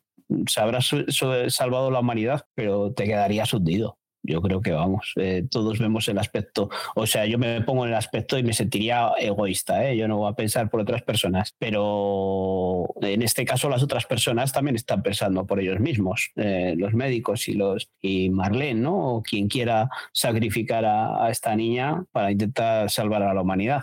Aquí, es una son, muy complicada. Aquí son todos egoístas, pero Joel la caga, la caga muchísimo porque la miente. Eso sí que no tiene ningún tipo de justificación, porque tú puedes comportarte como, estás comportado, decirle la verdad y a lo mejor no estabas de acuerdo con lo que he hecho. Entiendo que no te parezca bien, pero he hecho esto y le cuentas tus razones. Razones que son, o se pueden entender, se pueden llegar a entender cómo ha reaccionado Joel. Eso se puede entender perfectamente, pero que le haya mentido y además sabiendo perfectamente que la otra, porque es que se mienten y se mienten el uno al otro. O ella sabe perfectamente que le están mintiendo, él sabe que, que Eli no se lo está creyendo y luego Eli coge y le dice, vale, te creo y también le está mintiendo. Y Joel sabe perfectamente que Eli les, o sea, se mienten mutuamente, los dos saben perfectamente que le están mintiendo y es eso, es lo que dice Patri, es que no, no va a acabar bien. no están siendo sinceros uno con el otro. Pero ahí, ahí no sé, e, él también daría muestras de, sus sentimientos. Si dice, yo he hecho esto, te he sacado de ahí, y la otra puede decir, ¿por qué? ¿No? Es decir, pues porque te quiero a mi hija, ¿no? Pero él se guarda sus sentimientos y, Y la otra tampoco quiere reconocer que él, lo ha hecho porque a ella él le considera el padre, a él le considera padre. No sé, creo que son dos personas que son no quieren sacar a la luz sus sentimientos, el uno para el otro. Se han contado su pasado, se han abierto, pero no se dicen lo que sienten uno al otro. Y sí que es verdad que aunque seas adulto, oye, tienes derecho a equivocarte también, que parece que como eres adulto y la otra es niña, es como no, pues como el otro tiene más experiencia, debería haber reaccionado, también tienes derecho a equivocarte, ¿no? Pero sí que es verdad que ahí el, que tenía que haberse sincerado era él, vaya. Yo no sé, es que eh, cuando ves estos últimos capítulos en los que están ya totalmente compenetrados, siendo unidos, o sea, están unidos y son padre e hija, el que le haya mentido a ella porque no ha hecho algo gravísimo, que no simplemente la ha protegido, la ha defendido. O sea, creo que, no sé, vamos, ¿no? No, no es que tomes una decisión que digo, no, me avergüenzo, estoy seguro 100% que si me sincero con ella me va a odiar, tal, no sé, no lo veo como algo, por eso digo que lo veo como algo comprensivo, ¿no? Algo comprensible, que, puede, que ella puede llegar a entender. Pero yo creo que él actúa por miedo, porque se siente completamente inseguro y le da miedo el que al decirle la verdad ella le, le rechace. Yo quiero pensar que le diría la verdad. Quiero pensarlo. Pero también, y, estoy hablando desde un punto de vista de que hemos vivido una pandemia y que nos decían que de esa saldríamos mejores y fijaos cómo estamos, ¿vale? Entonces, teniendo esta información en la mano, que es muy importante, yo creo, el, el, tener esta información en la mano para tener esta conversación hoy, que yo creo que esta conversación hoy no sería la misma que, la, eh, que esta conversación hace cuatro años, ¿vale? Entonces, teniendo la información que tenemos en la mano de, saldremos mejores, los cojones 33 saldremos mejores. ¿Vale? No. hemos salido peor y peores personas y más egoístas y más. Mm, todo lo peor. O sea, todo lo peor que no pensábamos que fuéramos a ser lo somos. Somos más ruines, menos eh, solidarios. Nos hemos convertido en alimañas. Entonces, sabiendo lo que, mm, lo que hay después de una pandemia, en, mira, mm, vas a matar a mi hija mm, cuando las ranas críen pelos, por no decir algo peor. Por eso te digo que sacrificas a, tu hija por el bien de la humanidad y pasan los años, tú sigues viviendo y ves que la humanidad es una puta mierda. Dices, cago ¿para qué, ¿para qué haber hecho yo nada? Eh, pues le dan por culo a la humanidad. Ya, pero esta situación, Joel, yo creo que, que, eso, tiene miedo a decírselo porque igual la reacción de ella es, no, yo quiero que me hagan esto al final es que ella sigue teniendo, no ha tenido las vivencias, sí ha tenido malas experiencias, pero no, cuando nosotros teníamos 15, 16 años no teníamos una visión tan pesimista y tan, bueno, pesimista, tan realista de la realidad. Luego mm, te llegas, sales del colegio, sales del instituto, te, enfrentas a la vida real y te das cuenta que no todo es así, que por muy bien que intentes hacer las cosas, pues oye, hay agentes externos que no puedes controlar. Entonces yo creo que ella todavía tiene un poco esa visión infantil de que el mundo se puede salvar y que el mundo puede ser un lugar bonito y feliz, sobre todo porque es que ella no ha visto lo anterior y, todo lo que le han contado e, era, era bonito, excepto Joel que lo poco que han hablado le ha contado un poco las cosas como son. Bueno, pero es que yo creo que no se puede comparar eh, nuestra, ¿sabes? nuestro mundo con, con el que están viviendo ellos. Eh, allí la gente puede ser, puede ser ruin porque tienes que sobrevivir. Eh, aquí, o sea, en el mundo en el que vivimos ahora, es la gente es ruin, pero por otros motivos, no, no por la supervivencia, sino por, por mil factores. No te estoy comparando el mundo ahora con el mundo ahora de la, de, de la serie. Te estoy comparando el mundo del 2019 al mundo del 2013 de la pandemia, que más o menos de, del videojuego. el nivel de pandemia y el nivel de destrozo no ha sido el mismo, pero sí a un nivel, mm, iba a decir tampoco grave, pero no porque lo ha sido, pero si a un nivel que no ha llegado a tener las consecuencias que ha tenido en el videojuego, fíjate cómo, ha sido la cómo está siendo la pospandemia. Cuando una persona ha vivido los horrores que han vivido esa gente, no creo que se hayan convertido en hermanitas de la caridad y que lo primero que quieran hacer es hacer el bien al prójimo. Porque aquí todos íbamos a hacer el bien al prójimo y lo que hemos hecho ha sido subir precio de gasolina, subir precio de gas, subir precio de electricidad, eh, bajar, no han bajado sueldos porque no les han dejado, pero precarizar aún más el trabajo si se puede, enfrentarnos a todos, que eso ya lo estaban haciendo antes, pero enfrentarnos aún más, dinamitar absolutamente mm, el estado de bienestar que había y, eso está pasando. Pero es que yo creo que no es comparable, que estamos comparando un videojuego en el que no hay sociedad, porque no la hay, ya no hay, no, no hay nada. Hay unos núcleos cerraditos donde gente que en este caso es Fedra, pero se puede llamar como tú quieras, gobierna con mano de hierro y son ciudades pequeñitas, eh, barrios incluso. Y se han juntado ahí porque es la única manera de sobrevivir, porque hay algo fuera que te mata directamente. Entonces no hay sociedad, no, hay nada, no es todo un yermo, está todo devastado. Han tenido que bombardear ciudades porque no hay nada. Entonces eso para mí no es comparable en absoluto con esto que tenemos que sí es sociedad una mierda de sociedad, evidentemente, por otros factores, es lo que te digo, pero es que allí no hay ni sociedad. Entonces, eh, es que claro, o sea, y, la pandemia no tiene nada que ver con esto, o sea, no es ni la mitad de grave. Y, y claro, en ese momento en el que están, en el que no hay sociedad, no hay nada, es la esperanza, es lo único que hay de esperanza, esa cura para la humanidad.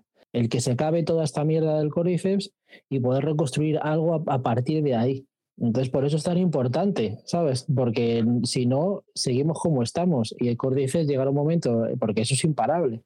Acabará con la humanidad y ya está. Y se acabarán los humanos. Pero estamos viendo que la poca población que queda la tienen completamente sometida a unos o a otros. Con lo cual tienes a, mm, a un núcleo de personas completamente vulnerables con los que puedes hacer lo que tú quieras. Y si ya lo estás haciendo en esas, en esas circunstancias, imagínate lo que puedes, lo que puedes hacer cuando no, cuando no tienes una amenaza de muerte en, en la nuca. Yo lo siento mucho, pero es que tengo muy poca fe en el ser humano. Entonces. Sí, sí, estoy de acuerdo contigo. Es la, como diría Apocalipsis, la ley del más fuerte. Pero bueno, no sé, no son prioridades, no sé. He pedido esta mañana, así un poco deprisa y corriendo, si había algún escuchante que nos quería mandar algún audio diciéndoles qué les ha pasado, qué les ha parecido la temporada y si había algo que querían comentar. Y yo entiendo que no, pues eso, haciendo las cosas deprisa y corriendo, pues pasa lo que pasa. Pero nuestra querida Franz sí que ha tenido un minutito para dedicarnos y nos ha enviado esto, chicos. Os lo pongo. Hola amiguetes, muchas gracias por dejarnos colar en vuestro recap eh, semanal. Magníficos, felicidades a los tres. Eh, Álvaro porque es un super top. Y oye, nos habéis hecho disfrutar no solamente de la serie cuando lo hemos visto, sino que vosotros de segundas cuando la, habéis comentado. O sea que, bueno, ha sido lo más top de toda la semana. Estaba esperándoos en candeletas, o sea, con ansiedad. Y nada, no quiero hacer eh, previsiones de futuro porque prefiero no ver nada y que me sorprenda todo. Súper fan del videojuego, que no he jugado en mi vida, pero seguro que yo sería muy fan del videojuego. Y oye, gracias de nuevo. Así dejo, dejo lugar a mis amiguetes, a los, a los demás compañeretes. Un besazo, amigos. Por alusiones, yo dejo a Álvaro por alusiones. Ah, no, que, joder, que muchísimas gracias, que, que nada, que es, es un encanto, es un amor. Y, y nada, eso, pues, mm, cualquiera que se anime al videojuego, pues ahí está también, que está muy bien. Y, nada, me alegro que le haya gustado y yo estoy muy contento de que la hayan hecho serie, porque así una historia que me flipa y que me ha gustado siempre y que me, me encanta, pues lo puede, puede llegar a todo el mundo. Porque volvemos a lo mismo, o sea, a no todo el mundo le gustan los videojuegos y es normal, cada uno tenemos nuestros gustos, así que genial. Y bueno, pues eh, nada, que agradecer a Franz que con tan poco tiempo, eh, nosotros somos así, de, nos van saliendo las cosas, se ocurren las cosas y de un día para otro apochás y aparece a tu lado.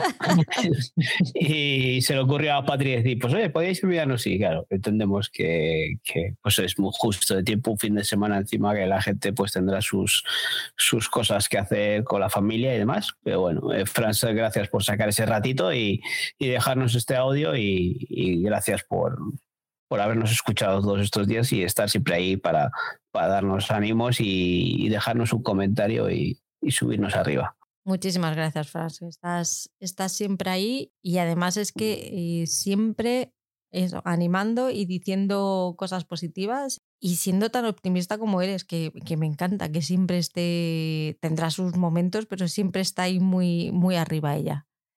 Impresiones generales de la serie, chicos. Tú querías que te dijésemos un poco, ¿no, Álvaro? Que era lo que, no, que nos había parecido. Sí, que se había parecido el final, si lo esperabais así, un poco eso, vuestras yo, es que, impresiones. eh, eh, yo en líneas generales eh, coincido, coinciden con el, con el pensamiento que tengo del final, ¿no? Eh, en líneas generales, pues era una serie que yo desconocía totalmente el videojuego, desconocía totalmente eh, cómo se desarrollaba. Eh, solo sabíamos pues que era un videojuego con infectados, en los que había un virus y bueno, pues esperábamos una serie más típica de, de zombies, ¿no? Era lo que esperábamos, una serie de, de acción de, de, mm, que nos mantuviese en tensión con sus toques de, de terror o, o, de suspense y tal. Eh, y nos hemos encontrado una serie con una mezcla de aventuras o toques de aventuras con sus dosis justitas y contadas de acción, su un poquito de tensión, pero en niveles generales, eh, en global, eh, lo considero un drama, un drama, pero encima de los gordos, porque lo que nos cuentan al final, si analizamos la serie, es la situación personal de. O, qué situación atraviesan estos dos personajes principales. Eh, sí que en el principio, pues mm, los primeros episodios nos planteábamos cómo pueden desarrollar una serie que está centrada en dos personajes sin que nos aburran, ¿no? Y nos han ido llevando lo que hemos hablado durante estos días por subtramas que las quemaban rápidamente, eh, aparecían y desaparecían personajes eh, que les podíamos considerar principales y se los cargaban sin ningún miramiento y de esta manera eh, ha ido avanzando la serie de una forma muy entretenida, con un, gran ritmo y nos han contado un drama que, que se ve perfectamente y, y, la evolución de dos personajes. A mí me ha encantado la serie. No era la serie que esperaba, pero la he disfrutado muchísimo muchísimo. Y, siempre algo que digo es que una serie episodio semanal comentándola con la gente, al final te acaba llegando más y la acabas disfrutando. Y aquí, pues además de vivirlo eh, un poco en los grupos de Telegram de lo que nos iba apareciendo sin hacer spoilers a nadie, Aquí lo hemos podido disfrutar hablando los tres de esta serie con spoilers a saco y, disfrutando. Yo la he disfrutado muchísimo sin ser la serie que esperaba. Así que, pues nada, esperar a esa segunda temporada y eso, que le den el tiempo que, quieran y, seguir desarrollando estos dos personajes. Eh, por lo que nos has dicho, esa segunda temporada o el videojuego, ¿no? Tiene algo más de tensión o más de acción. Pero bueno, eh, si lo siguen llevando como lo han llevado esta, esta primera temporada, eh, yo estaré encantado. Eh, está muy bien hecha a nivel de producción y lo que hemos hablado a nivel de interpretación. A, mí, a nivel de interpretación, los primeros episodios, Bella Ramsey no, nos cautivó con el personaje de Ellie, no, nos llevó al huerto directamente, pero luego estos dos episodios finales, ya Pedro Pascal ya nos ha acabado de, a mí a mí personalmente me ha acabado de cautivar y, hemos descubierto, yo he descubierto a dos grandes actores que les, veremos en más registros, ¿no? Pero yo en esta serie he disfrutado mucho de, ellos dos.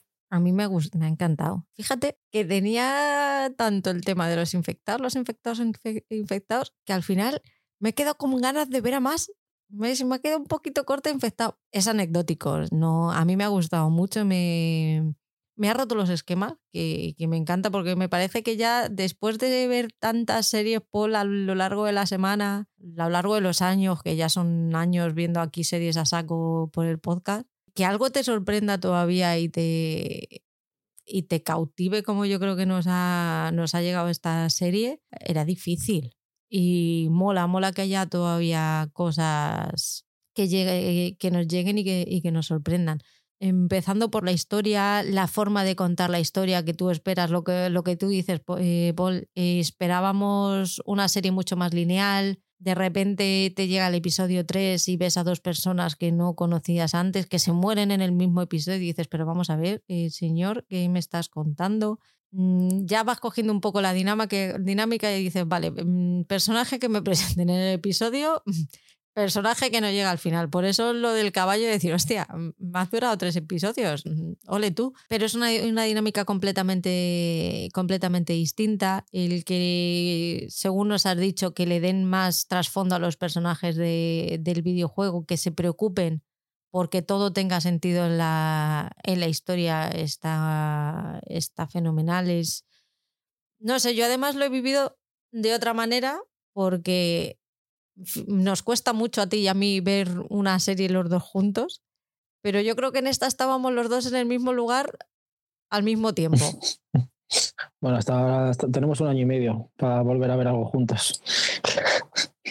que no, que estaba viendo la, del Mandaloriano. Sí, pero esa nos está costando, porque ya tengo que estar tirando de vosotros y decirme, como la leche, que estamos a sábado y no hemos visto el episodio todavía. Pero esta, sin embargo, te decía, vamos a verlo. Y decías, sí, y, eso mola, es decir, mm, ¿sabes? Estábamos los dos en, el, la misma sintonía y luego teníamos los dos el mismo interés, que eso también es, es difícil.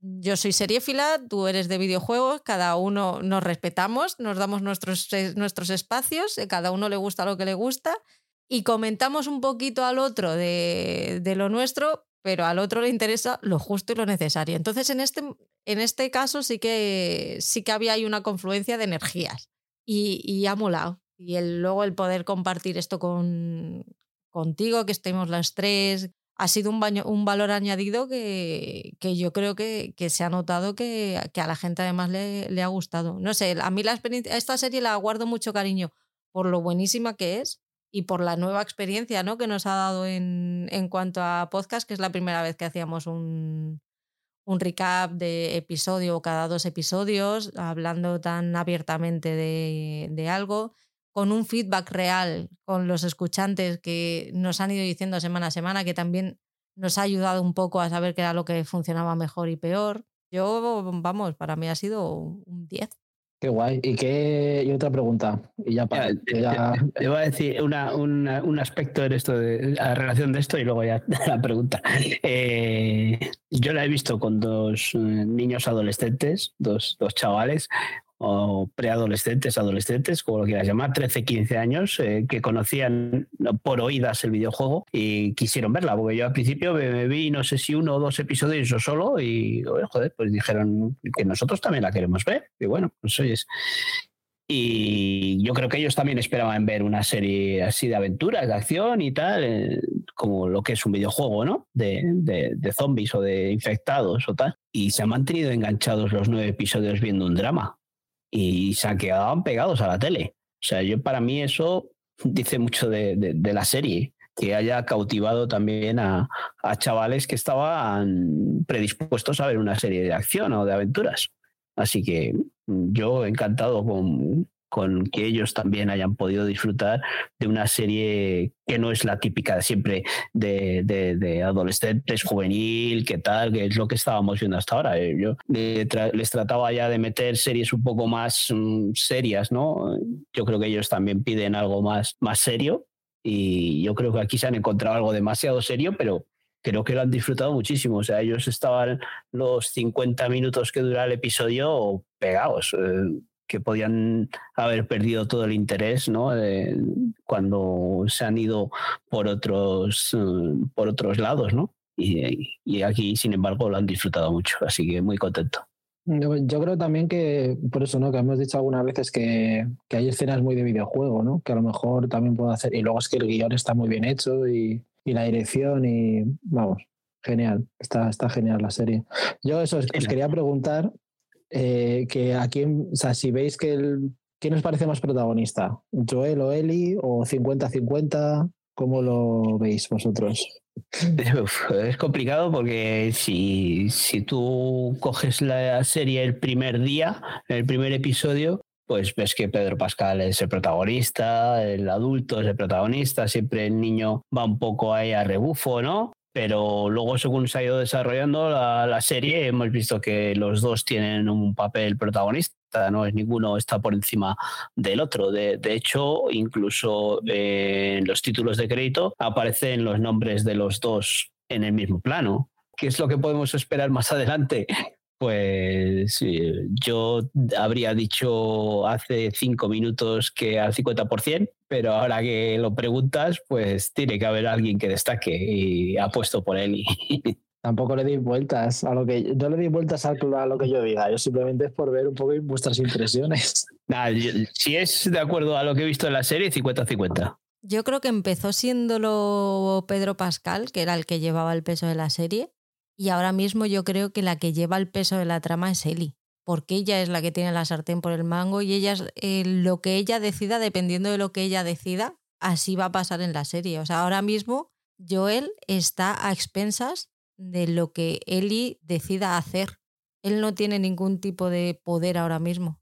Eh, además que eso, que, bueno, el Joel es el que la protege y tal, pero bueno, esto es un poco la historia, esta temporada por lo menos ha sido un poco la historia de Ellie, ¿no? De, era la chica que era la inmune, era la que había que llevar al hospital, era la que... Sí, yo creo eso, que ha ido ganando importancia el, el papel de Ellie, aunque se necesitan, necesitan al otro para que la historia avance.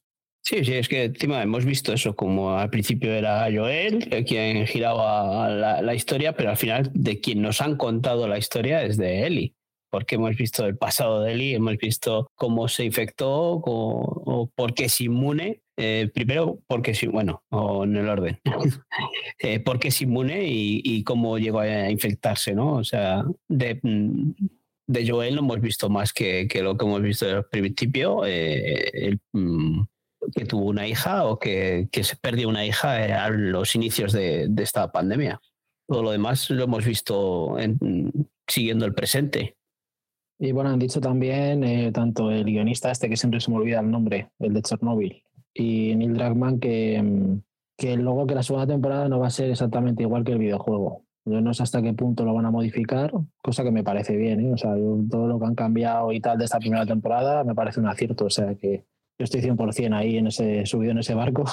Y, también me, parece bien porque así, si has jugado al videojuego, pues puedes ver la serie y ver cosas nuevas, eh, que te den más información sobre personajes, etcétera. Así que vamos, yo estoy deseando que saquen ya la segunda temporada. Y hay rumores de que dicen que, que en vez de dos, al final serán tres temporadas.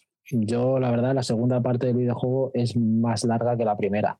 Entonces, claro, en el total de la, que creo que esto ya lo alguna vez, en el total de la historia ¿no? global de los dos videojuegos, la primera parte del videojuego sería un poco como la introducción y en el segundo videojuego ya tenemos el nudo y desenlace. Entonces, claro, la segunda parte del videojuego es más grande, más historia, más de todo. Entonces, yo creo que sería un acierto que hicieran tres temporadas o si hacer una segunda temporada, por lo menos, por favor, que no sea de nueve capítulos, porque me, parecía, me parecería poco. Lo, hablamos en el primer, primer episodio, cuando hablamos ya que estaba renovada por una segunda temporada, que decíamos hasta dónde la pueden alargar, ¿no? Pues eh, depende dependía mucho de, de, los éxitos de audiencia o de, o de el, el rumor que, que, generase la serie o el comentario porque claro, si tú creas esta serie, imagino que dirían, bueno, pues una temporada con vistas a un final, porque esto está cerrado, ¿no? O sea, diría una temporada que va a acabar aquí. Si haces una temporada hasta aquí del primer videojuego, ha generado mucho éxito, pues luego la segunda temporada ya te puedes decir, bueno, pues la alargo un poco más hasta tres o, cuatro, ¿no? Es el, debate que, habrá y, lo que nos joderá o no nos joderá. Yo creo que lo que estás diciendo tú, con tres temporadas, eh, yo creo que ya estaría bastante bien, porque si no, sería meter cosas de más y alargar las tramas, que es al final lo que siempre hablamos de estirar el chicle y que acaba saturando. Además que el videojuego se presta a ello, ¿eh? porque en la segunda parte del videojuego tiene como un. Está, está como separado en dos partes. Entonces podrían perfectamente dedicar la segunda temporada a esa primera parte de, la, de la segunda parte del segundo videojuego y ya la tercera temporada ya la, esa segunda parte del segundo videojuego. O sea, es que hay un momento clarísimo donde podrían cerrar temporada y ya esperar a la tercera.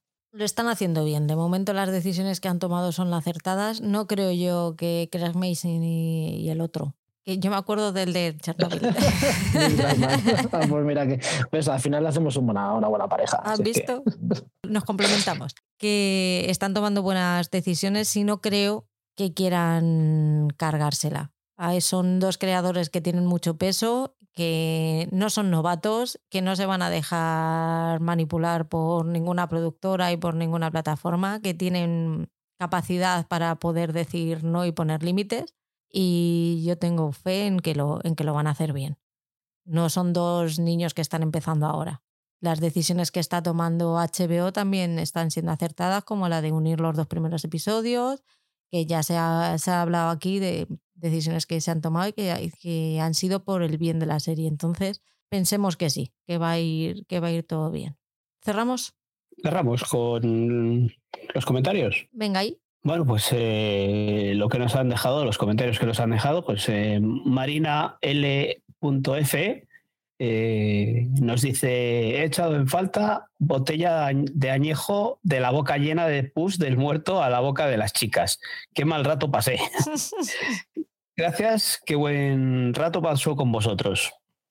Pues gracias a, a ti, Marina, por, por, dejarnos el comentario. Marina, creo, creo que será esa misma Marina que tenemos en el grupo de Telegram, que aparece de vez en cuando y, y creo que anda por Instagram también. Así que eh, gracias por pasarte por aquí, dejarnos este comentario y, y por te esperamos más por Telegram y que nos comentes cosillas.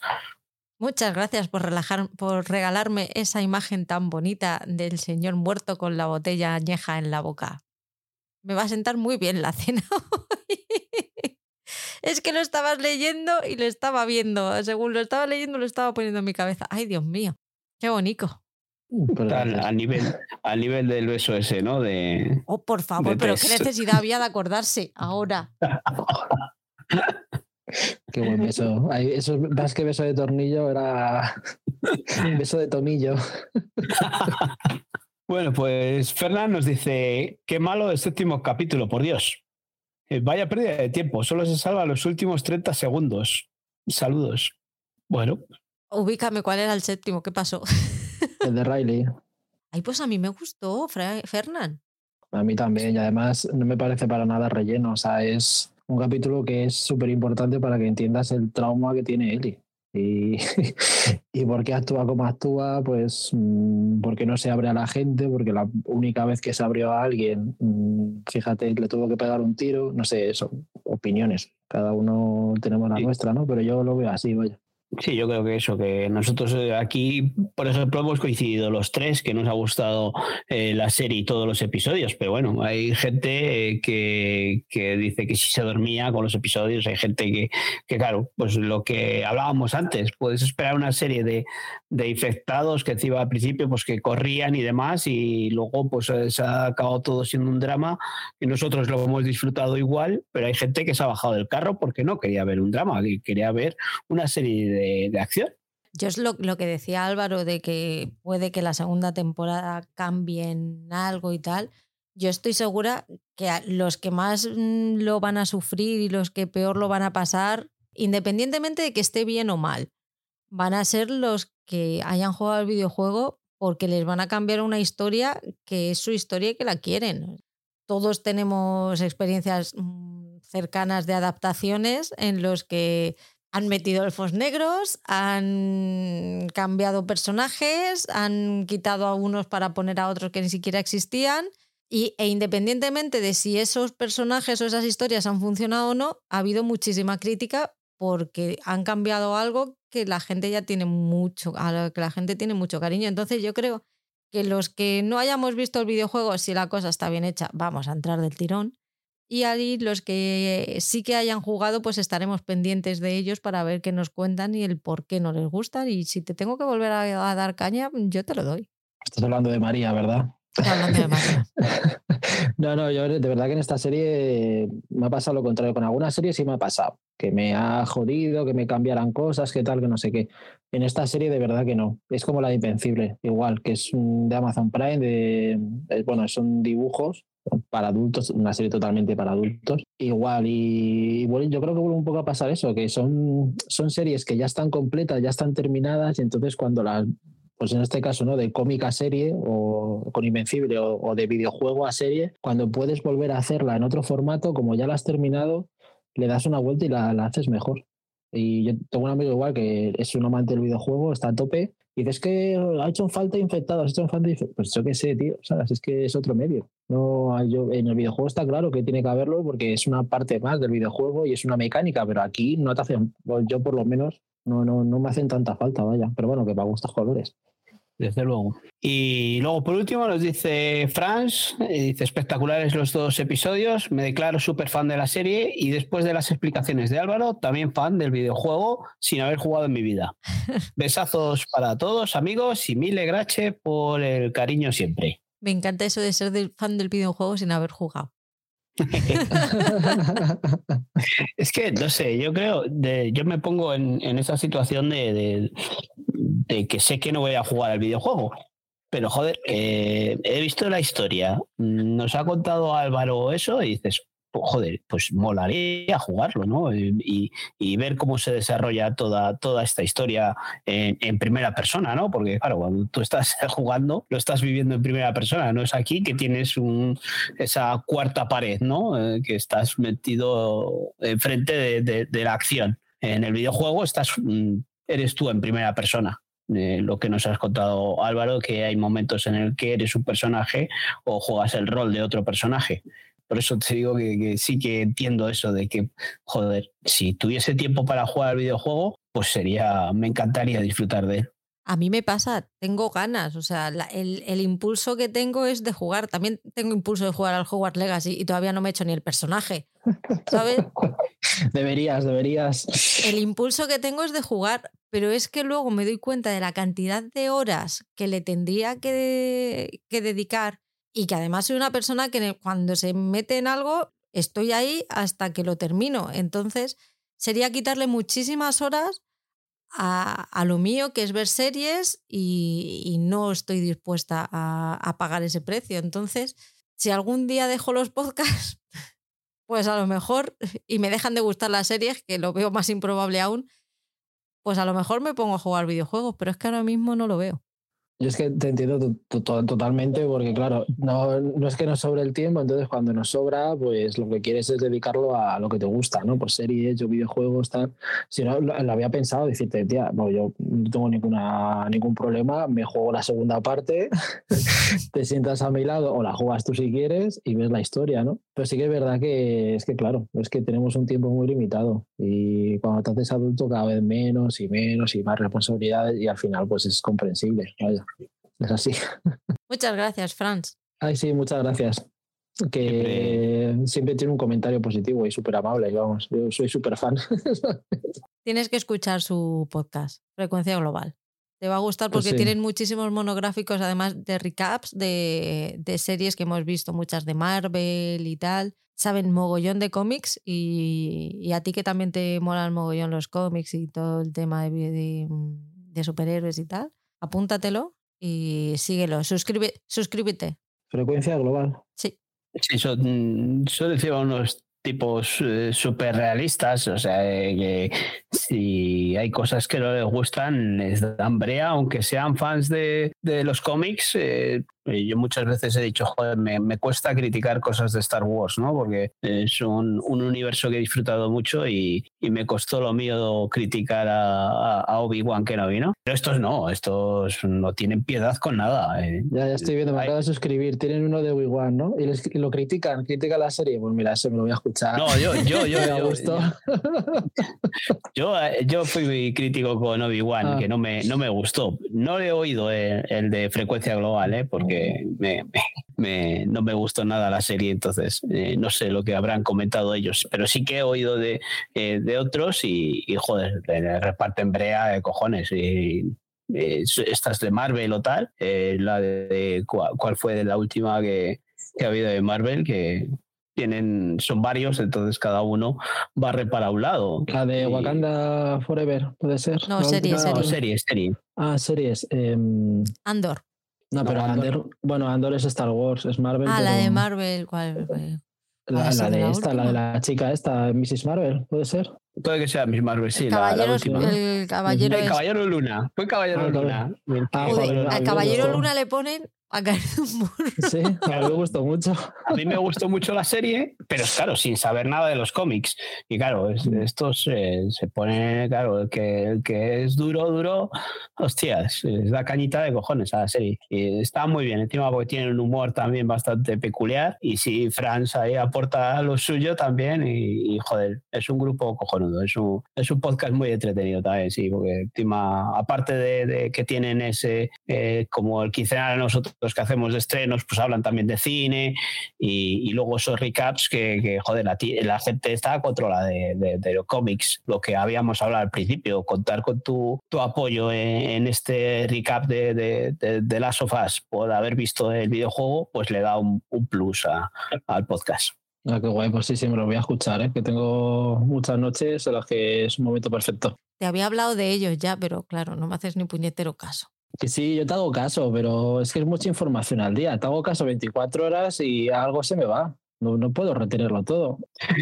Se queda con lo importante de la casa. Tú míralo por ese lado. Claro, hago un esfuerzo, pero además cada vez tengo más años, me cuesta más. Ahora estoy un poco teniente del oído izquierdo, estoy como yo, ¿eh? Ya te dije, te he dicho esta mañana, háblame, háblame por la derecha, hablas por la izquierda no me entero.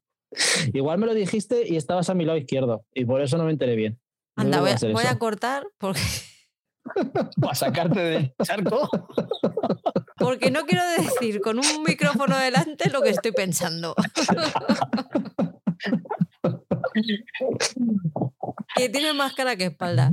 Pues esperamos que os haya gustado el, el recap. Volveremos en la segunda temporada, ¿no, chicos? Si seguimos aquí, a saber lo que pasa dentro de un año, año y medio, ¿sabes?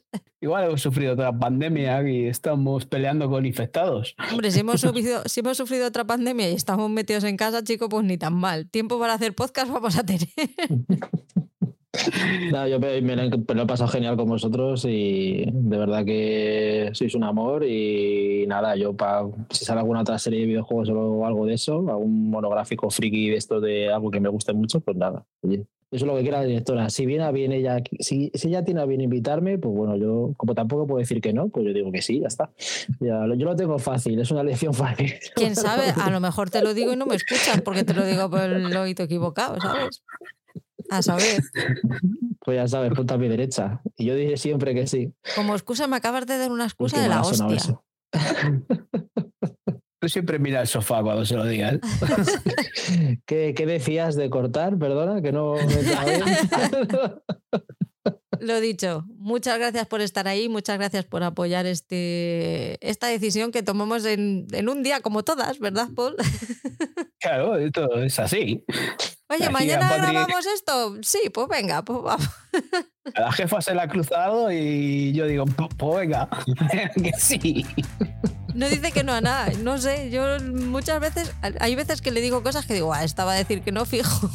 Y el jodido y dice, vale, y yo, pero es que te lo digo para que me digas que no. En fin, un besito, chicos. Muchísimas gracias. Nos vemos en el siguiente. Chao. Gracias a todos por escuchar y gracias a vosotros por hacerme pasar estos ratos tan divertidos. Venga, adiós a todos.